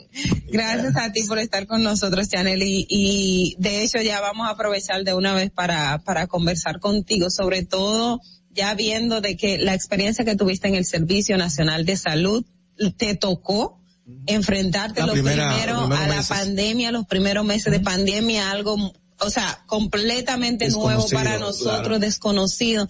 Quisiera un poco que nos dieras eh, un balance de ver esa parte de cómo les encontró esta pandemia y, y en el momento que estamos, cómo, cómo está Sí. este aspecto. Bueno, yo, eh, bueno, reiterarles los buenos días. Eh, cada vez cuando me toca hacer una comparación entre estos dos momentos, yo siempre he dicho eh, que para evaluar hay que ver el contexto de ambas, de ambas situaciones. Y cuando yo, eh, y antes de hacer una crítica también digo, yo pienso qué yo haría en el lugar de la gente que toma decisiones. Sí. Porque a veces es muy fácil tú hacer una crítica y no, no, no ver el momento en que la persona que tiene que tomar las decisiones, eh, eh, cuál es, qué, qué, cuál es ese contexto también. Y como tú bien señalas, no sé, fueron situaciones muy distintas. Era un momento a que, que, que para el mundo era eh, una situación nueva, novedosa, que no sabíamos cómo enfrentarlo ni siquiera desde el punto de vista clínico. Eh, nosotros teníamos la, en América Latina teníamos la mirada hacia Europa, lo que estaba haciendo Europa. Y Europa tenía una, un contexto bastante eh, diferente a nosotros porque comenzando por el mercado eh, laboral, en Europa tiene un mercado formal, por lo tanto a ellos fue más fácil cerrar la economía con menor consecuencia que la que tuvimos en América Latina. En América Latina tuvimos, la verdad, que situaciones dramáticas con el cierre de la economía por el hecho que nosotros tenemos una economía informal. Eh, y la, la- afortunadamente hemos ido avanzando con el tiempo. Yo digo que a veces a la política le hace falta reconocer, eh, y sobre todo en este país que hemos manejado la pandemia durante dos gobiernos, reconocer los éxitos que hemos tenido como país en este periodo de tiempo. Hemos cometido errores naturalmente ambos gobiernos, porque como le digo es una situación novedosa, no es tan fácil, pero también tenemos, eh, hemos cometido, eh, tenemos también aciertos. Y que el, el presidente Abinader decía en su discurso, nosotros estamos ahora mismo en un momento eh, muy, con indicadores muy buenos en, en manejo del COVID, gracias a la política de vacunas que eh, lamentablemente en los últimos días se ha estancado y aprovecho para hacerle la exhortación que hago diario a la población que no se ha vacunado o aquella población que tiene una sola dosis.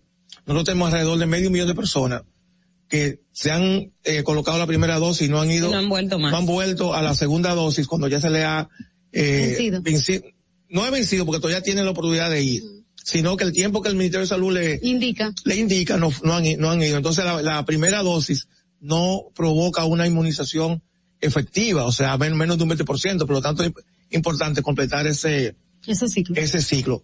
Eh, lógicamente, y escuché al ministro de Salud recientemente hablando de la posibilidad de que nosotros podamos tener un rebrote precisamente por eso, porque ha pasado en otros países. Tenemos una población que todavía no se ha vacunado. Nosotros hemos, hemos estado manejando indicadores en estos días de menos de un 10% de, incluso un 6% de positividad. Los hospitales están prácticamente vacíos comparados con situaciones que tuvimos hace un mes, pero sin embargo, esta es una, una enfermedad, un virus que eh, de- tiene, tiene algunos elementos extraños.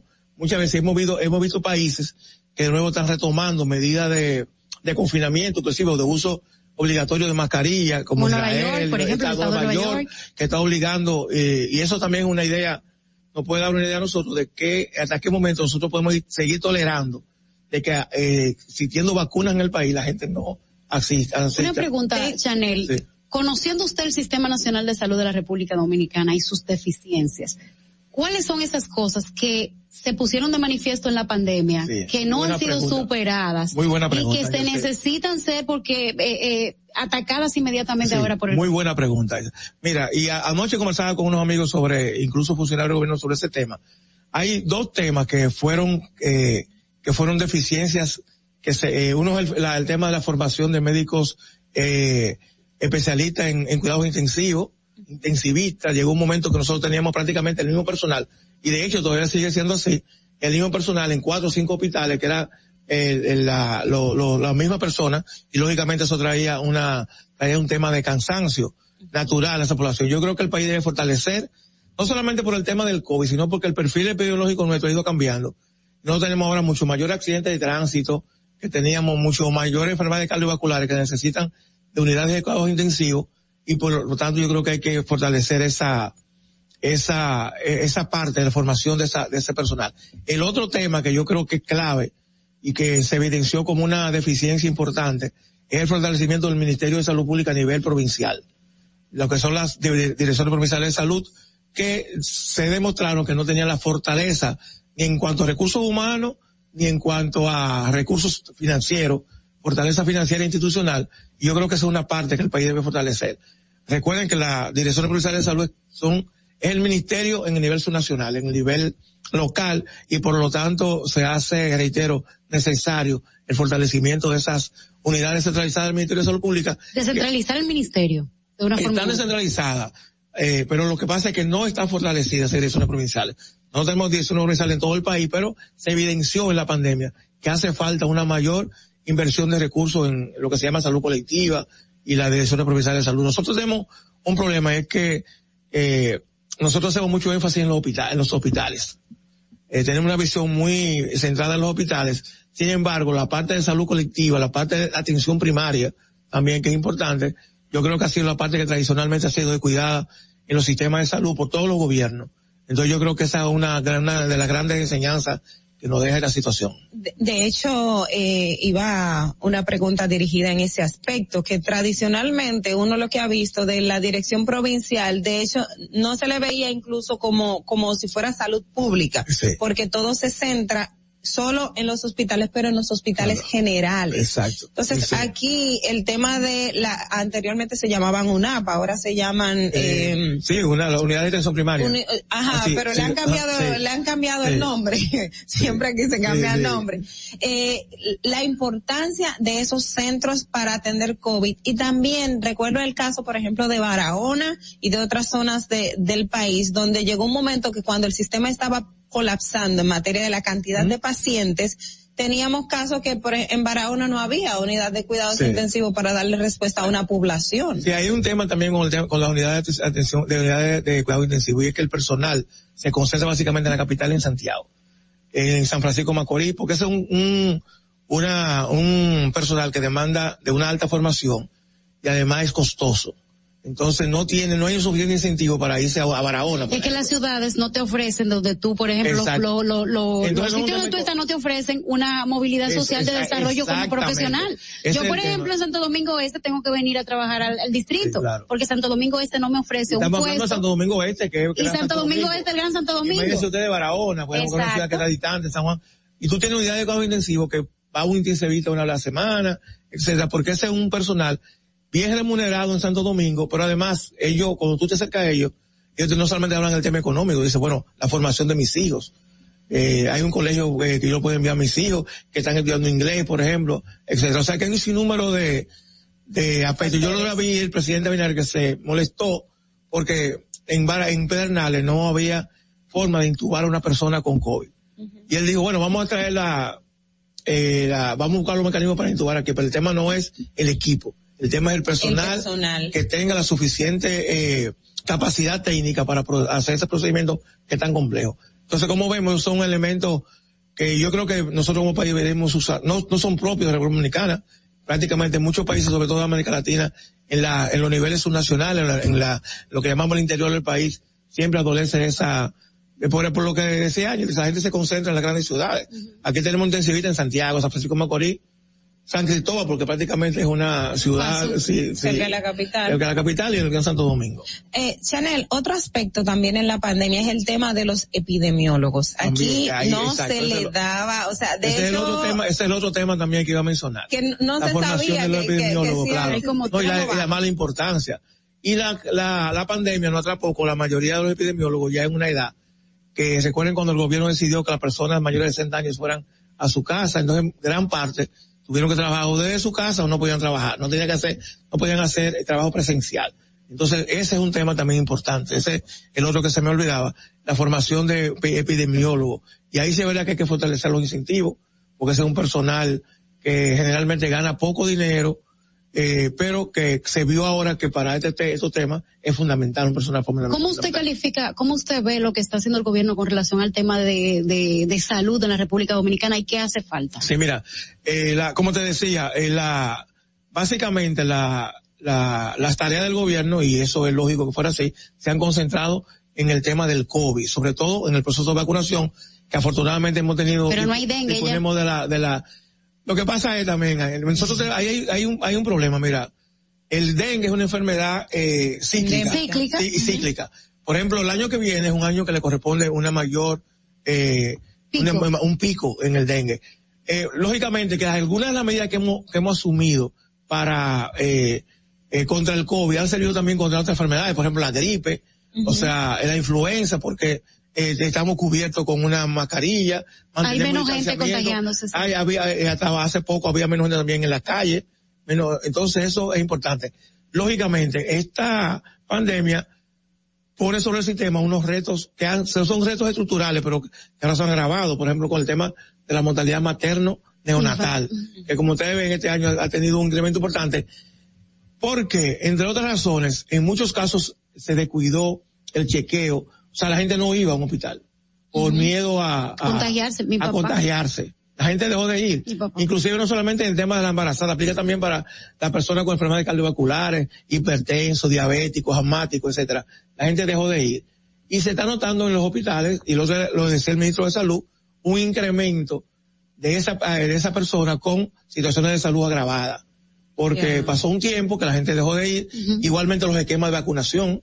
La gente no llevaba a los niños a vacunarse, aunque se mantuvieron abiertos toda la, pero hay que ver eh, la- el miedo que tenía El la gente que tenía la hacer una fila y a un centro de salud y los esquemas de vacunación también decayeron. De hecho, yo escuchaba a muchas madres, yo estoy en un grupo de madres que eh, preguntaban, ¿y yo puedo llevar a mi hijo a vacunar? Ya cumplió los dos meses, nosotros Sí, claro, insistíamos sido mucho claro que, sí, que, estaban tiene que abiertos. vacunar. claro que sí, eso es fundamental, eso es fundamental. Entonces, esos, además de los de los tradicionales retos del Pero sistema lo de que salud, pasa es que no, perdón, eh, Chanel, lo que pasa es que no se comunicó eso a la población. Y la población necesita, necesitaba un plan de comunicación en salud pública que incluya, mira, tú tienes un niño de tanta edad, necesita su vacuna, ve que le estamos poniendo pese a la pandemia. Sí. Pero mira, de todas las eh, entrevistas que yo fueron muchas, yo siempre insistía en eso, señores, no es COVID solamente, vayamos, pero la gente tenía miedo, tenía temor.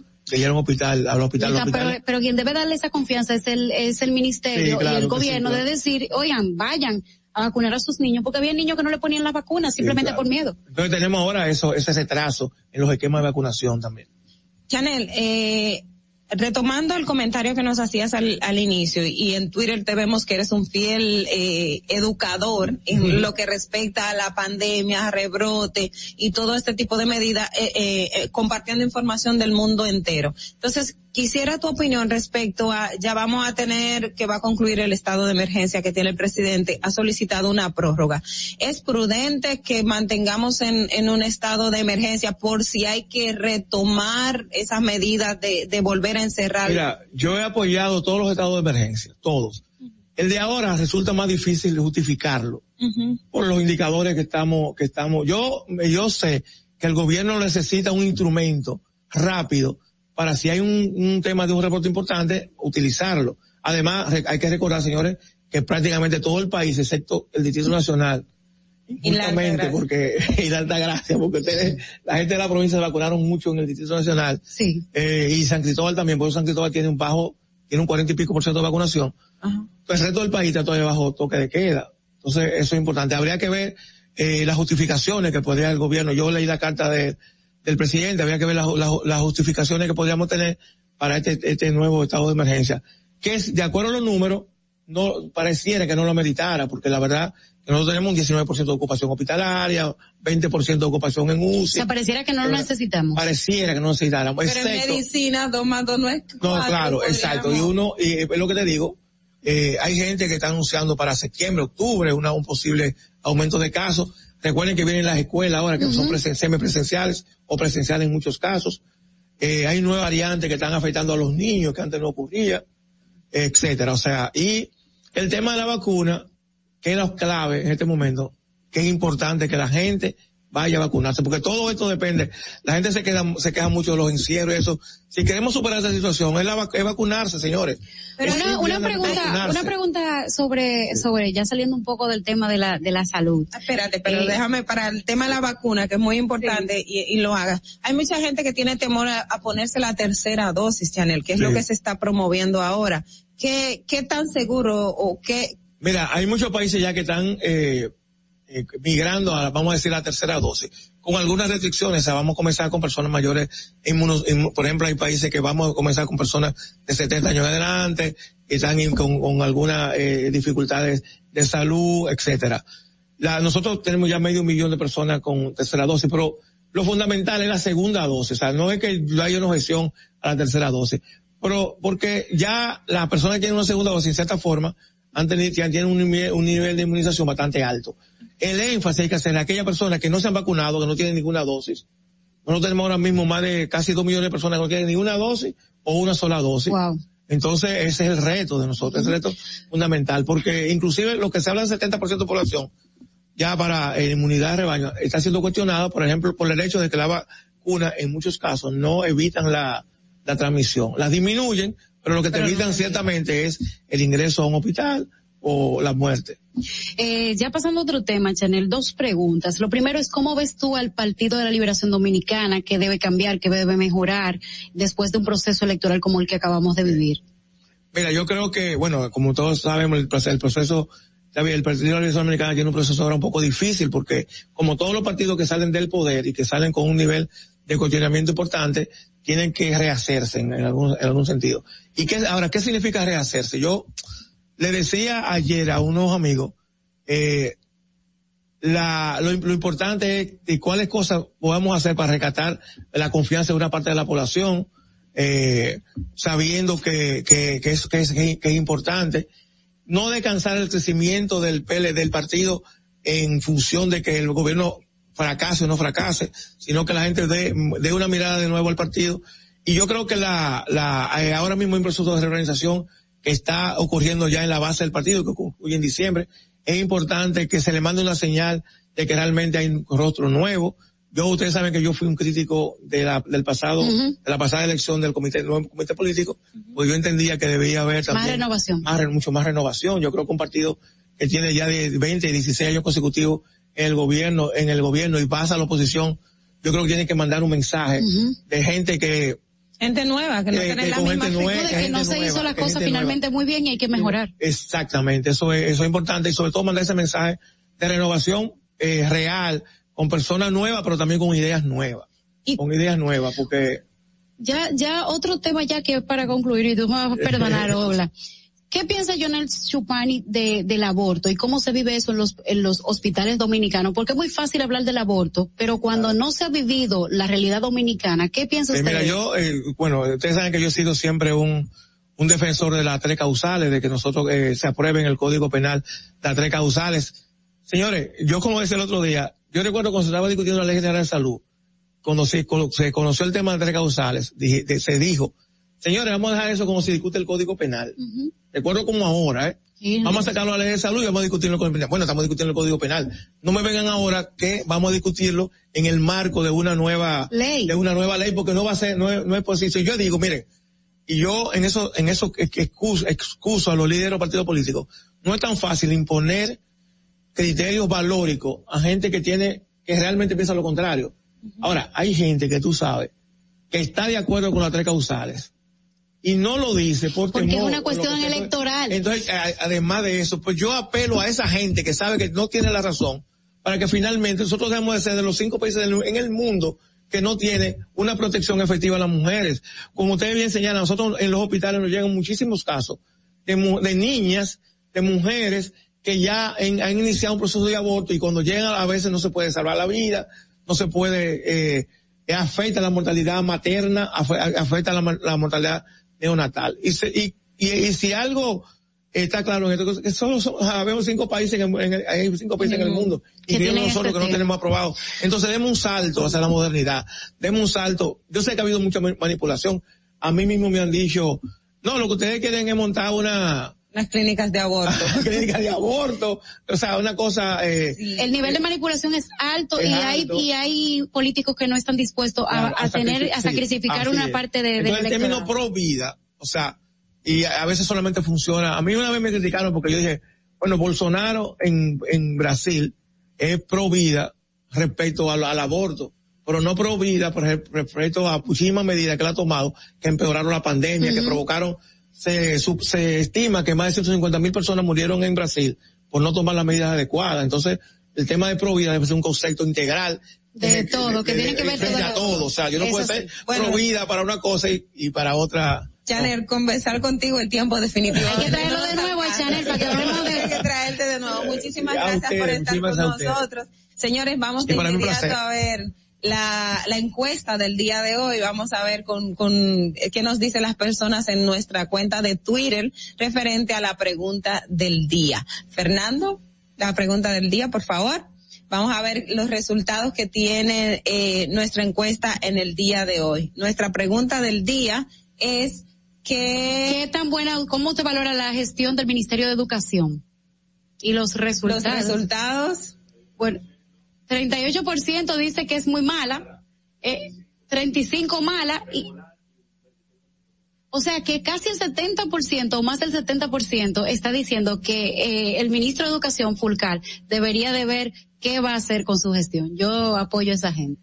Bueno, No, señores, vamos, el día de hoy ha sido todo. Gracias por estar con nosotros aquí por La Roca 91.7 como emisora matriz. También nuestras redes sociales en Sin Maquillaje y Sin Cuentos en Twitter y en Instagram. No te muevas. En breve regresamos. Sin maquillaje. Suscríbete a nuestro canal de YouTube, Sin Maquillaje y Sin Cuentos. Allí podrás ver los comentarios, entrevistas y segmentos de nuestro programa, Sin Maquillaje y Sin Cuentos. Suscríbete, dale like, dale y comenta. comenta, comenta. Ahí mismito donde estás. O tal vez aquí, recostado bajo una pata de coco. O en la arena tomando el sol. O dentro del agua, no muy al fondo. O simplemente caminando por la orilla. Ahí mismo, abre tu nueva cuenta móvil BH de León. 100% digital y sin costo. La creas en minutos con cero pesos desde Móvil Banking Personal. Ábrela donde quieras. Solo necesitas tu celular. Banco BH de León. Tu primer hogar te llena el corazón. Los expertos hipotecarios de la Asociación Popular de Ahorros y Préstamos están listos para asesorarte a la hora de adquirir tu préstamo hipotecario. Y puedes decir, mi casa mía de mi propiedad. Tenemos tasas fijas desde 6.95% y con plazos hasta 20 años. Solicita tu préstamo hipotecario a través de la primera web hipotecaria del país. Accede a pa.com.do slash hipotecario. Síguenos en nuestra cuenta de Instagram para enterarte de todo lo que pasa en nuestro programa. Arroba sin maquillaje y sin cuentos. El país demandaba justicia. Porque algunos se creían intocables. Pero esto cambió.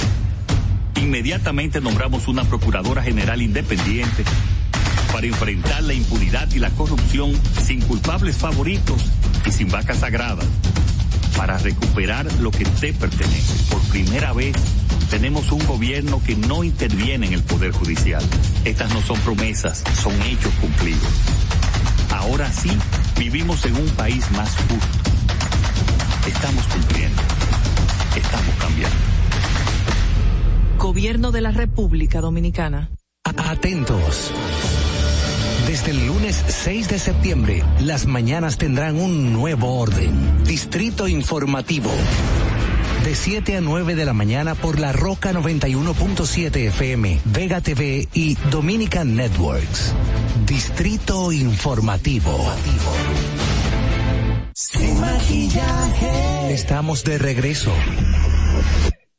En Sin maquillaje y sin cuentos, la entrevista del día.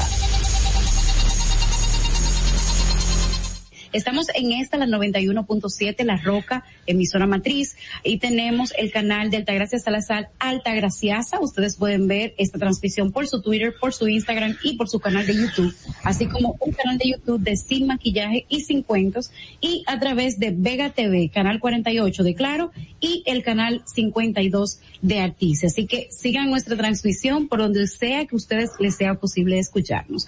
El día de hoy estamos, señores, eh, en presencia de uno de los diputados que ha marcado pautas en ese Congreso de la República Dominicana porque ha hecho muchas aseveraciones que nos llenan de orgullo a los dominicanos, en especial a mí, y me hace pensar que en Santo Domingo Este deberíamos tener a un diputado o una diputada como José Horacio. Buenos días, José. Muy buenos días, Angeli querida, Altagracia, todo, todo este equipo de Sin Maquillaje. Para mí es un gran gusto aquí el día compartiendo con ustedes.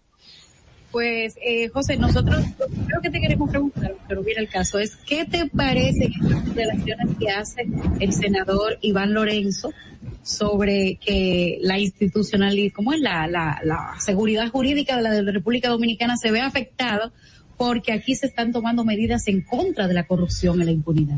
a, a mí me dio casi que vergüenza ajena ver esas, esas declaraciones del senador. Eh, bueno, yo creo que hay muchos otros temas por los cuales puede ser que, eh, bueno, turistas no quieran venir a la República Dominicana o extranjeros no quieran invertir en la República Dominicana. La lucha contra la corrupción no me parece una de esas. Es todo lo contrario. Los altos niveles de corrupción que ha, que ha llegado a experimentar el Estado Dominicano son una traba y un obstáculo para la inversión extranjera, porque eso eleva todos los costos. Cuando un inversionista extranjero quiere invertir en la República Dominicana y se encuentra que para cada permiso, para cada autorización, tiene que pagar un peaje extra, eh, sobornar, se le cobra algo extra, entonces eso es un desincentivo para invertir aquí en el país, porque además, cuando viene quizás el cambio de gobierno, pues entonces ahora hay que mojar la mano al nuevo. Es, es, es, eh, lo que, lo que evade o evita que República Dominicana reciba inversión extranjera es justamente los altos niveles de corrupción que experimentó el país.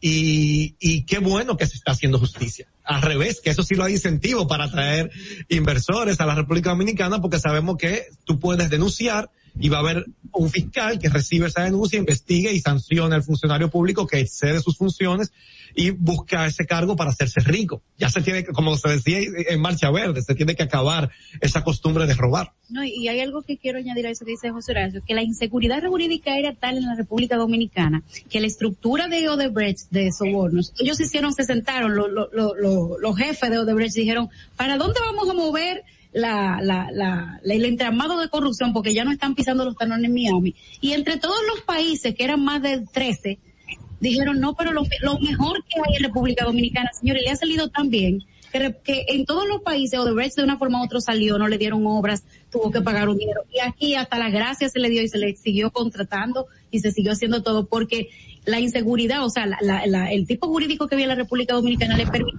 eso y más. Y se les exoneró de cualquier tipo de responsabilidad penal, con el compromiso de que ellos iban a aportar las informaciones que permitieran elaborar expedientes sólidos para sancionar entonces a sus eh, co- corruptos locales. Y, y- y entonces lo que tenemos es un expediente sumamente débil que lo que, se- que nadie, ninguna persona tiene ninguna expectativa de que vaya a terminar en buen puerto, lamentablemente. Entonces, eh, bueno, eso es parte de ese entramado de complicidad entre el gobierno saliente y los gobiernos anteriores que también pactaron contratos corruptos con Odebrecht y esa empresa corrupta que debió haber sido sancionada también en la República Dominicana y debió formar parte de eh, sus directivos debieron formar parte de eh, esta acusación que cursa en este momento en el Ministerio Público, bueno, en la justicia dominicana y, y, em, elevada por el Ministerio Público para hacer justicia con relación a ese caso. Giovanni, Horacio, buen día. Eh, me gustaría saber algo respecto de la ley de extinción de dominio por los de ANDA y quizás sacar ese compromiso contigo de que asumas quizás eh, una especie de, de veeduría general de informar a la población, una población sobre todo la que votó por ti, que está muy interesada de ese... Ahora sí me escucha. Te decía que por dónde anda, que es de la ley de extinción de dominio y si te atreverías a tomar una especie de vocería, digamos, de un observatorio de, de la trazabilidad de por dónde anda, en qué está parado y por qué. Una legislación como la ley de extinción de dominio, que muchos de los que votaron por ti, pues yo sé que te lo van a agradecer. Esa ley está cursando actualmente en el Senado de la República. Algo que a veces mucha gente no entiende es que nosotros tenemos un Congreso bicameral y que el trabajo de cada cámara es totalmente independiente uno de otro. Eh, hay momentos particulares en la que, bueno, en este caso se conformó una comisión bicameral para, para estudiar ese proyecto de ley y aunque, aunque cursa en el Senado, la comisión es bicameral. Eh, nos- nosotros como Alianza País solicitamos pertenecer a esa comisión bicameral y tener un integrante. Nosotros tenemos dos diputados y como bloque pedimos que esa ley es tan importante para nosotros que nos interesaba eh, tener uno de nuestros integrantes de nuestro bloque que formara parte de esa comisión bicameral. No fue así, lamentablemente. Esa es una de las desventajas de contar con un bloque minoritario que no se tiene derecho a formar parte de todas las comisiones. Para eso habría que tener mínimo 12 a los 13 diputados, porque eso sí te daría derecho a toda comisión que se forme tener un integrante de 15 en esa, en esa comisión. En este caso no, no, no pudimos, pero como, como tú dices, Giovanni, esa es una ley que es prioritaria para nosotros. Ya perimió por falta de voluntad política. Esa ley había sido aprobada en el periodo constitucional anterior, justamente en el Senado de la República, y cuando pasó a la Cámara de Diputados, se violaron los procedimientos. La Constitución establece, para evitar su aprobación y cuando su eventual aprobación, la Constitución establece que cuando una Cámara eh, aprueba un proyecto de ley en dos lecturas, cuando se lo remite a la otra Cámara, eso está en la Constitución, que pocas pocas partes del procedimiento legislativo están en la Constitución, la mayoría también establecidas reglamentarias, pero ese detalle lo dice la Constitución. La Cámara que recibe la ley, que ha sido aprobada en dos lecturas por la otra, está obligada a colocarla en la agenda en la siguiente orden del día, en la orden del día de la siguiente sesión. Y pasaron más de seis meses eh, y venció la legislatura y por lo tanto el proyecto murió. Eh, el proyecto ¿Eso fue cuándo, José? ¿Cómo? ¿Eso fue cuándo? ¿Quién, quién dejó pasar más de seis meses? Bueno, primero no se colocó en agenda el- en la gestión anterior, eh, la, el- la- la última legislatura del periodo constitucional anterior en la cual era el presidente de la Cámara eh, Camacho, que debió, o sea, en esa gestión se debió haber colocado en la siguiente eh, orden del día, pero pasaron seis meses de la siguiente legislatura, ya en la que yo era diputado, encabezada por, por Pacheco, eh, y, y entonces perimió el, a finales de febrero. El, el- como la, la legislatura se extendió por el estado de emergencia hasta el 26 de febrero, ahí perimió. Entonces, Ni Camacho ni, ni Pacheco se dieron cuenta de que esa ley estaba ahí. En un momento incluso yo recuerdo que en una de las reuniones de la comisión coordinadora donde se elabora la agenda en la que yo formo parte, estamos hablando de por ahí por noviembre, yo llamé la atención y yo dije, miren, esta ley llegó del Senado en el periodo anterior, nosotros tenemos que colocarla en agenda eh, para que sea conocida. Pero, pero ahí las decisiones se toman por mayoría. y, y yo fui el único que, que apoyé esa, eh, entonces dije, bueno, vamos a analizarlo, vamos a si para la siguiente o la siguiente sesión, y así se fue postergando, finalmente perimió. Pero yo creo que ahora hay voluntad política, nosotros estuvimos trabajando en una, en un taller de trabajo, los voceros, tanto de la Cámara de Diputados como del Senado, eh, en una reunión con, con el Poder Ejecutivo. Y bueno, yo percibo que en esta ocasión hay la voluntad política de que se apruebe. Yo lamento que no nos incluyeran Alianza País en esa comisión bicameral, pero de todas maneras nosotros estaremos dando seguimiento al tema. Y, y está en un momento en el que se está trabajando. Y, no- o sea, ya no está dormida como lo estuvo en la primera legislatura eh, de este periodo constitucional, sino que ya sí, eh, al integrarse esa comisión bicameral, eso es favorable, porque ya la mitad del trabajo está avanzado. No, no en esta ocasión ya no hay que esperar que, se conforme cuando llegue a la Cámara una comisión, sino que luego que el Senado lo apruebe ya hay el, informe que se rinde también vale para la Cámara de Diputados, entonces eso acorta mucho los procesos. Por lo tanto, yo creo que esa, se- será favorable y nosotros estamos ahí vigilantes de que esa ley, eh, bueno, llegue a buen término. ¿Por qué tú dices que, por qué tú dices que en este momento hay voluntad política? porque percibo que desde el Poder Ejecutivo hay el interés de que esa ley sea aprobada. Y algo que yo he aprendido en este primer año como diputado es que para que algo se convierta en ley es muy difícil que se logre si existe una oposición por parte, por parte del Ejecutivo. Ahí mismo se frena. Y yo lo he visto en muchos proyectos de ley que han comenzado con buen ánimo y que de repente se paralizan y uno no sabe por qué. Y puedo poner dos ejemplos. Como integrante de la Comisión de Medio Ambiente, íbamos muy entusiasmados estudiando el proyecto de ley de aguas de la República Dominicana y después de varias semanas, de, de varias reuniones por semana, de lectura del proyecto, comparando dos versiones que teníamos, se paralizó el, se paralizó el trabajo. Y de hace meses no nos volvieron a convocar más nunca para seguir conociendo ese proyecto. Algo lo paró, algo lo frenó en el camino. Eh, y eh, Yo, el yo otro... tengo que leer, espérate, yo tengo que leer que al gobierno no le interesa ese proyecto.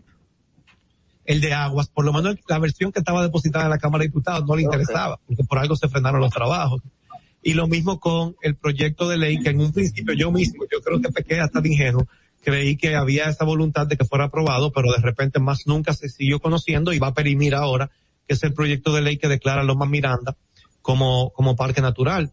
Eh, así es como está tipificado. Esa es una de las modalidades de área protegida que está en la Ley General de Áreas Protegidas, la de Parque Natural. Y eso llevaba un buen ritmo y se leyó el proyecto en la comisión, pero se quedaron de hacer vistas públicas, se quedaron de que no íbamos a hacer un descenso a la zona y no se hizo. Y eso al final, eh, tú te das cuenta que es porque no hay la voluntad de que eso se apruebe. Déjame, déjame hacerte una pregunta pendeja.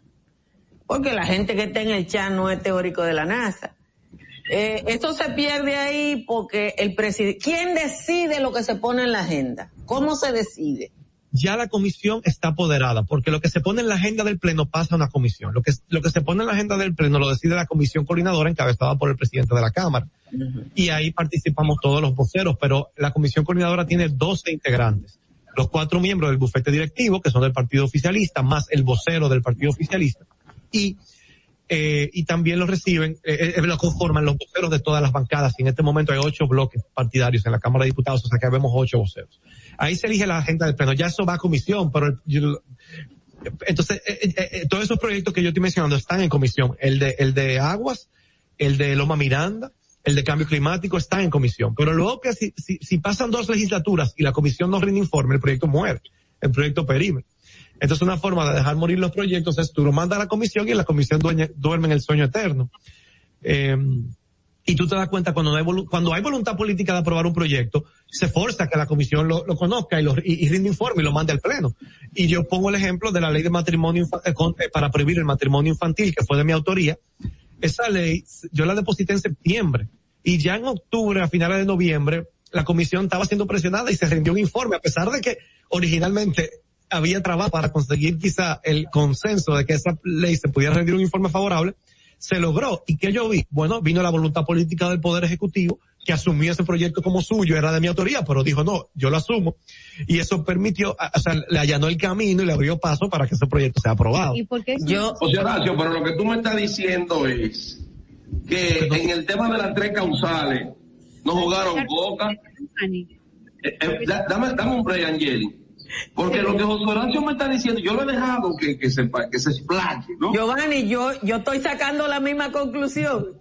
Sí, no, porque no jugaron Coca, donde digo Diego, ay, no fui yo, el Congreso es independiente. Explica bien eso, José Horacio, tú sabes.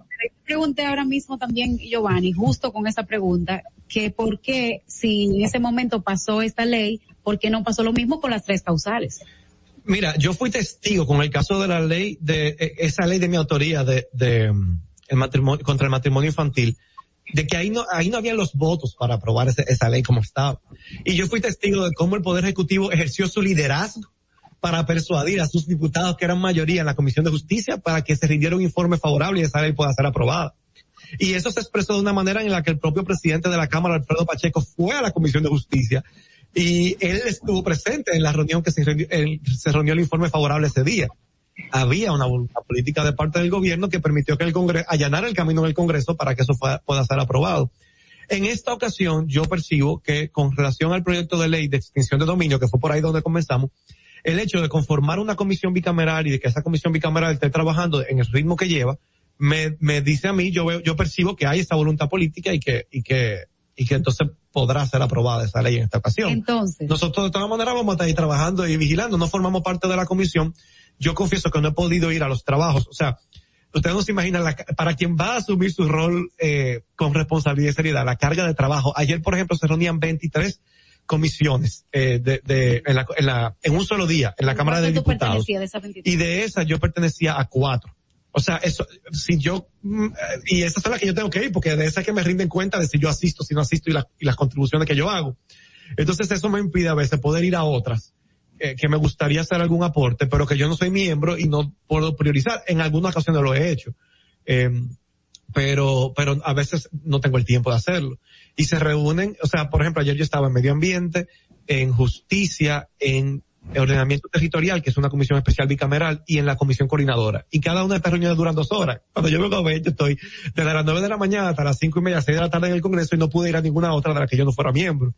Pero, pero tenemos el interés y estamos viendo cómo bloque nos distribuimos para poder participar como, como invitados, que tenemos derecho a participar con derecho a voz en la comisión bicameral que está estudiando la ley de extinción de dominio, porque es un tema prioritario sin duda. Una pregunta, José Horacio. Eh, ya tú nos dijiste que no hubo la misma intención de parte ni de, ni de la misma Cámara ni del Ejecutivo con relación al tema de las tres causales. ¿Se notó la diferencia entre una ley y otra de cómo se... Claro, en esta ocasión, en el caso del Código Penal, la línea era, incluso para los diputados del PRM que estaban a favor de las causales, la línea era que tenían que votar a favor del código aunque no las incluyeran. Le dieron libertad para votar según su criterio en cuanto a el informe disidente eh, eh, eh, que nosotros presentamos eh, que planteaba la inclusión de las causales. Entonces ahí se vieron reflejados los diputados del PRM que estaban a favor de las causales votaron a favor de las causales.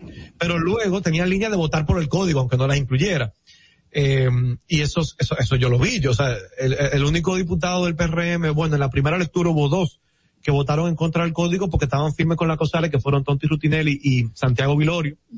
Ya de cara a la segunda lectura se mantuvo firme Santiago Vilorio, pero había muchos diputados que no estaban de acuerdo con, con necesariamente con el código porque estaban de acuerdo con las causales y la línea del PRM era votar a favor del Una código. pregunta. Y ahí eso fue una línea. una línea totalmente. Del 1 al 10, ¿qué tanto tú que estás en la Cámara de Diputados se parece la Cámara de Diputados a la sociedad dominicana que tenemos? Siendo el 10 la mayor cantidad y siendo 1 la menor cantidad. ¿Qué tanto se parece la Cámara de Diputados al pueblo dominicano, según tu parecer?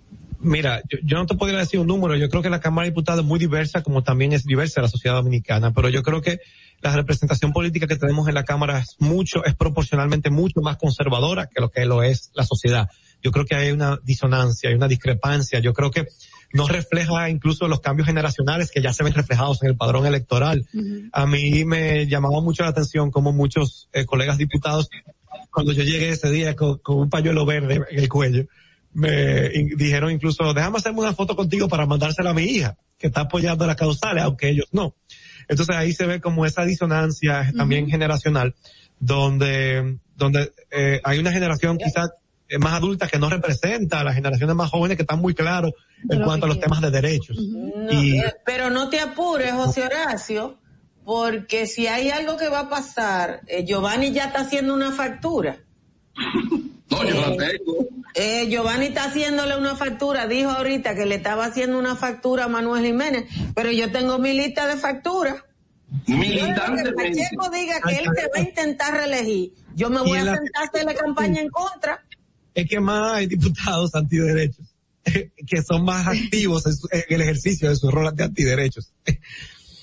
Eh, José Horacio, hay un tema que también es importante, igual que la ley de extinción de dominio. Yo sé que tú te vas a tener que volver, ¿ves? Eh, porque nosotros quizás deberíamos estar hablando de alguna de tus iniciativas, pero la gente también quiere saber, por ejemplo, el tema de las interpelaciones, de investigaciones, comisiones especiales, el rol de fiscalización del Congreso. ¿Qué, ¿En qué andan con eso? Yo creo que esa es una de las principales debilidades del Congreso Nacional.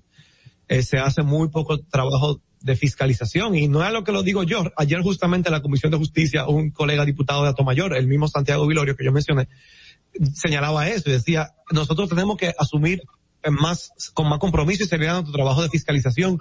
Yo creo que el presidente de la Cámara, Alfredo Pacheco, ha prometido una nueva ola de, de, de, de reformas tendentes a la modernización del Congreso, que él fue quien auspició la primera ola de reforma de modernización del Congreso en el año 2003 y yo creo que se avanzó mucho en ese momento y ahora se ha prometido una nueva ola de reformas y yo creo Pero que ven acá, Pero, repetemos. y, y el presupuesto de esta ola no se convierte en un tsunami.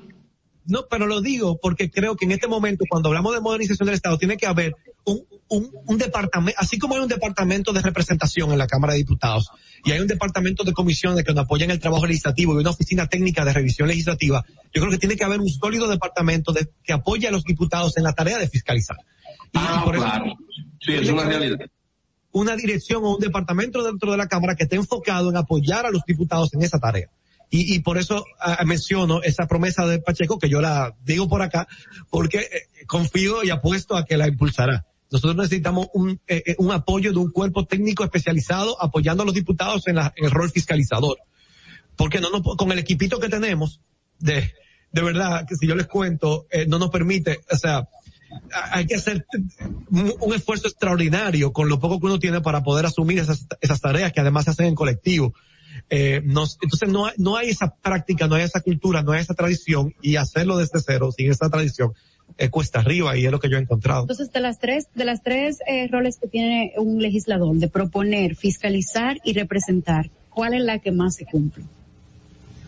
Yo creo que la más débil es la de fiscalizar. O sea, La más débil es fiscalizar. el, eh, sí, el rol más débil y aún uno con el interés de hacerlo se encuentra con pocas herramientas para poder llevarlo a cabo.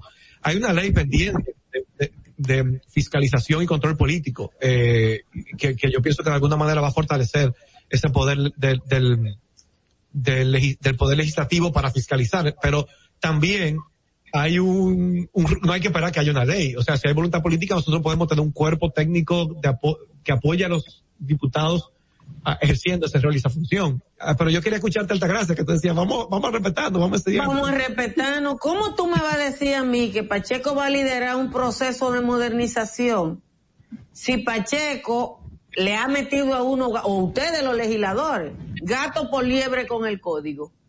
Si Pacheco es una persona que no cree en los derechos, si Pacheco no cree que a mí hay que respetarme, si Pacheco cree que a los militares hay que darle un tratamiento especial, ¿cómo él va a, a- a- a- liderar un proceso de modernización de una Cámara? eh, nosotros estamos ahí y, y votamos en contra del código y tú sabes que hicimos el trabajo eh, pa- para que ese código fuera mejor de lo que fue. Yo creo que es un código eh, que, que pudo haber sido bueno y que y sobre todo a última hora se llevaron de encuentro. eh, eh, le incorporaron muchísimos retrocesos sustanciales en materia de derechos humanos que no pueden hacerlo llamar un código moderno, jamás. En algún- Eh, pero, pero bueno, nosotros tenemos un liderazgo en la Cámara de Diputados, ¿verdad? Que está encabezado por el presidente de la Cámara y yo estoy diciendo aquí, o sea, estoy diciendo aquí públicamente cosas que he hablado con él en privado precisamente para comprometerlo, porque, porque espero José Horacio, te, José Horacio, te estás graduando de la diplomacia parlamentaria, así debe ser, debemos mostrar calidad a los jóvenes. Pero, José Horacio, yo quiero que tú nos digas algo porque ya estamos casi en la recta final y Altagracia lo mencionó de soslayo. Pero y esto de que de la jurisdicción militar. O sea, que quiere decir que los mismos que estaban robando, que los mismos que se que expoliaban la nómina, que los mismos guardias que tenían 60 sueldos, se van a conocer ellos mismos sus eh, eh, faltas penales cuando ni siquiera disciplinariamente ellos pudieron tener control. ¿Cómo se puede controlar el ratón? Cabildeo para que eso se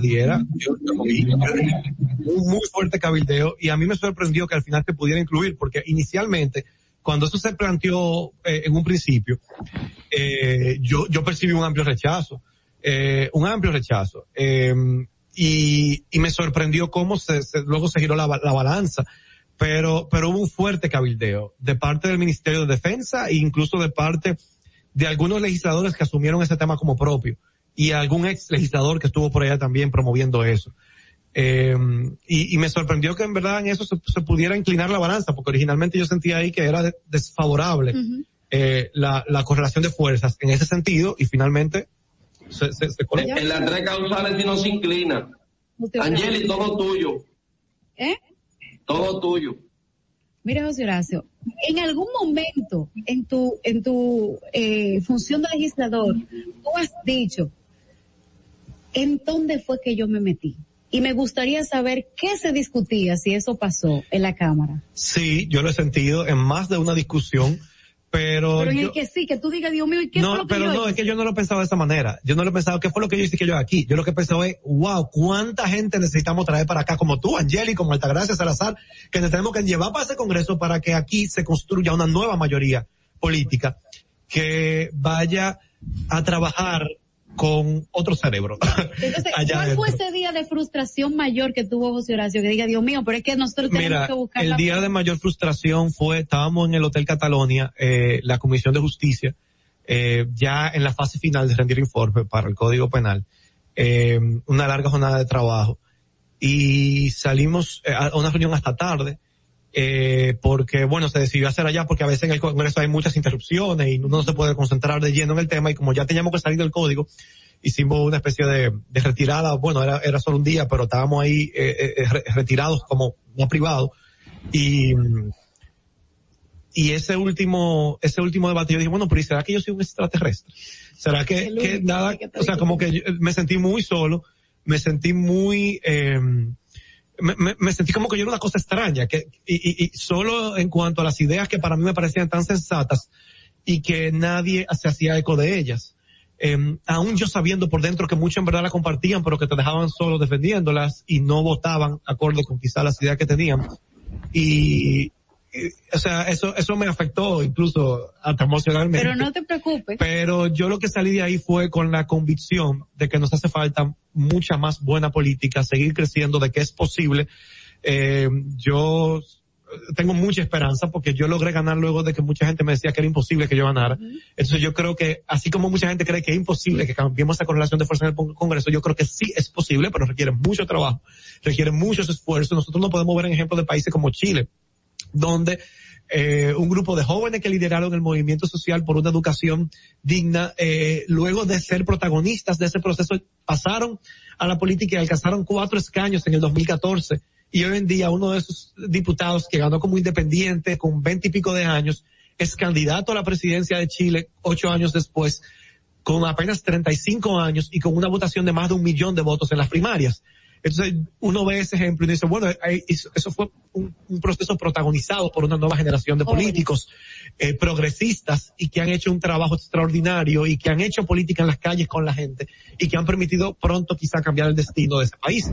Eh, allá, allá se han hecho tres entregas del 10% de las AFP y hay un proceso eh, de reforma que da gusto y que para mí sirve de ejemplo y eh, en el que nosotros tenemos que ver nuestra generación, Angelia. Así que muchas gracias. muchísimas Sé que gracias. me tengo que despedir. Gracias por esta oportunidad de, de compartir con ustedes. y que sepas que no estás solo, solamente tienes una, pero una sola sociedad entera que te apoya en esas, en esas aseveraciones que tú haces en el Congreso. Y lamentablemente eres tú, pero personas como tú, como Antonio Traveras y un par que hacen, el, hacen la función de voz de la sociedad, nos hace sentir todos los días orgullosos. Dominica Networks presentó a Sin Maquillaje y Sin Cuentos. Sin maquillaje.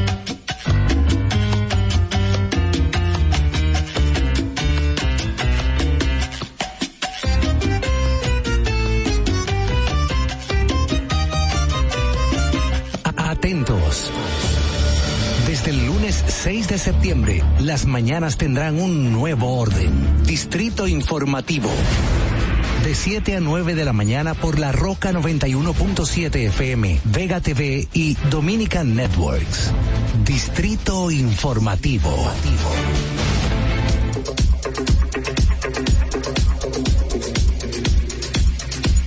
You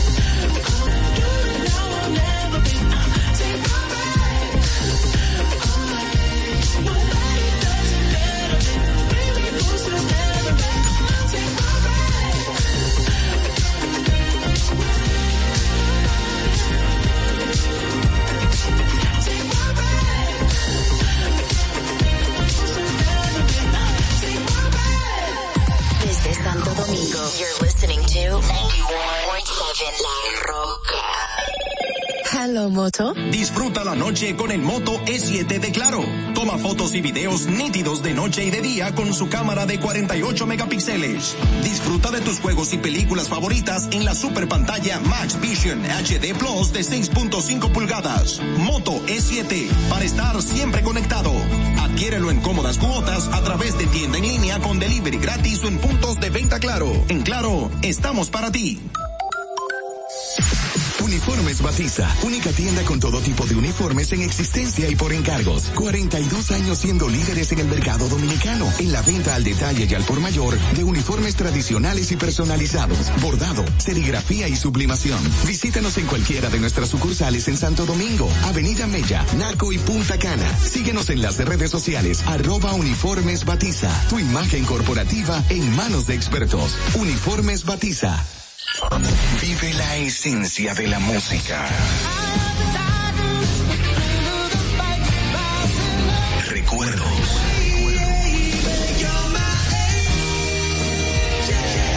Emociones.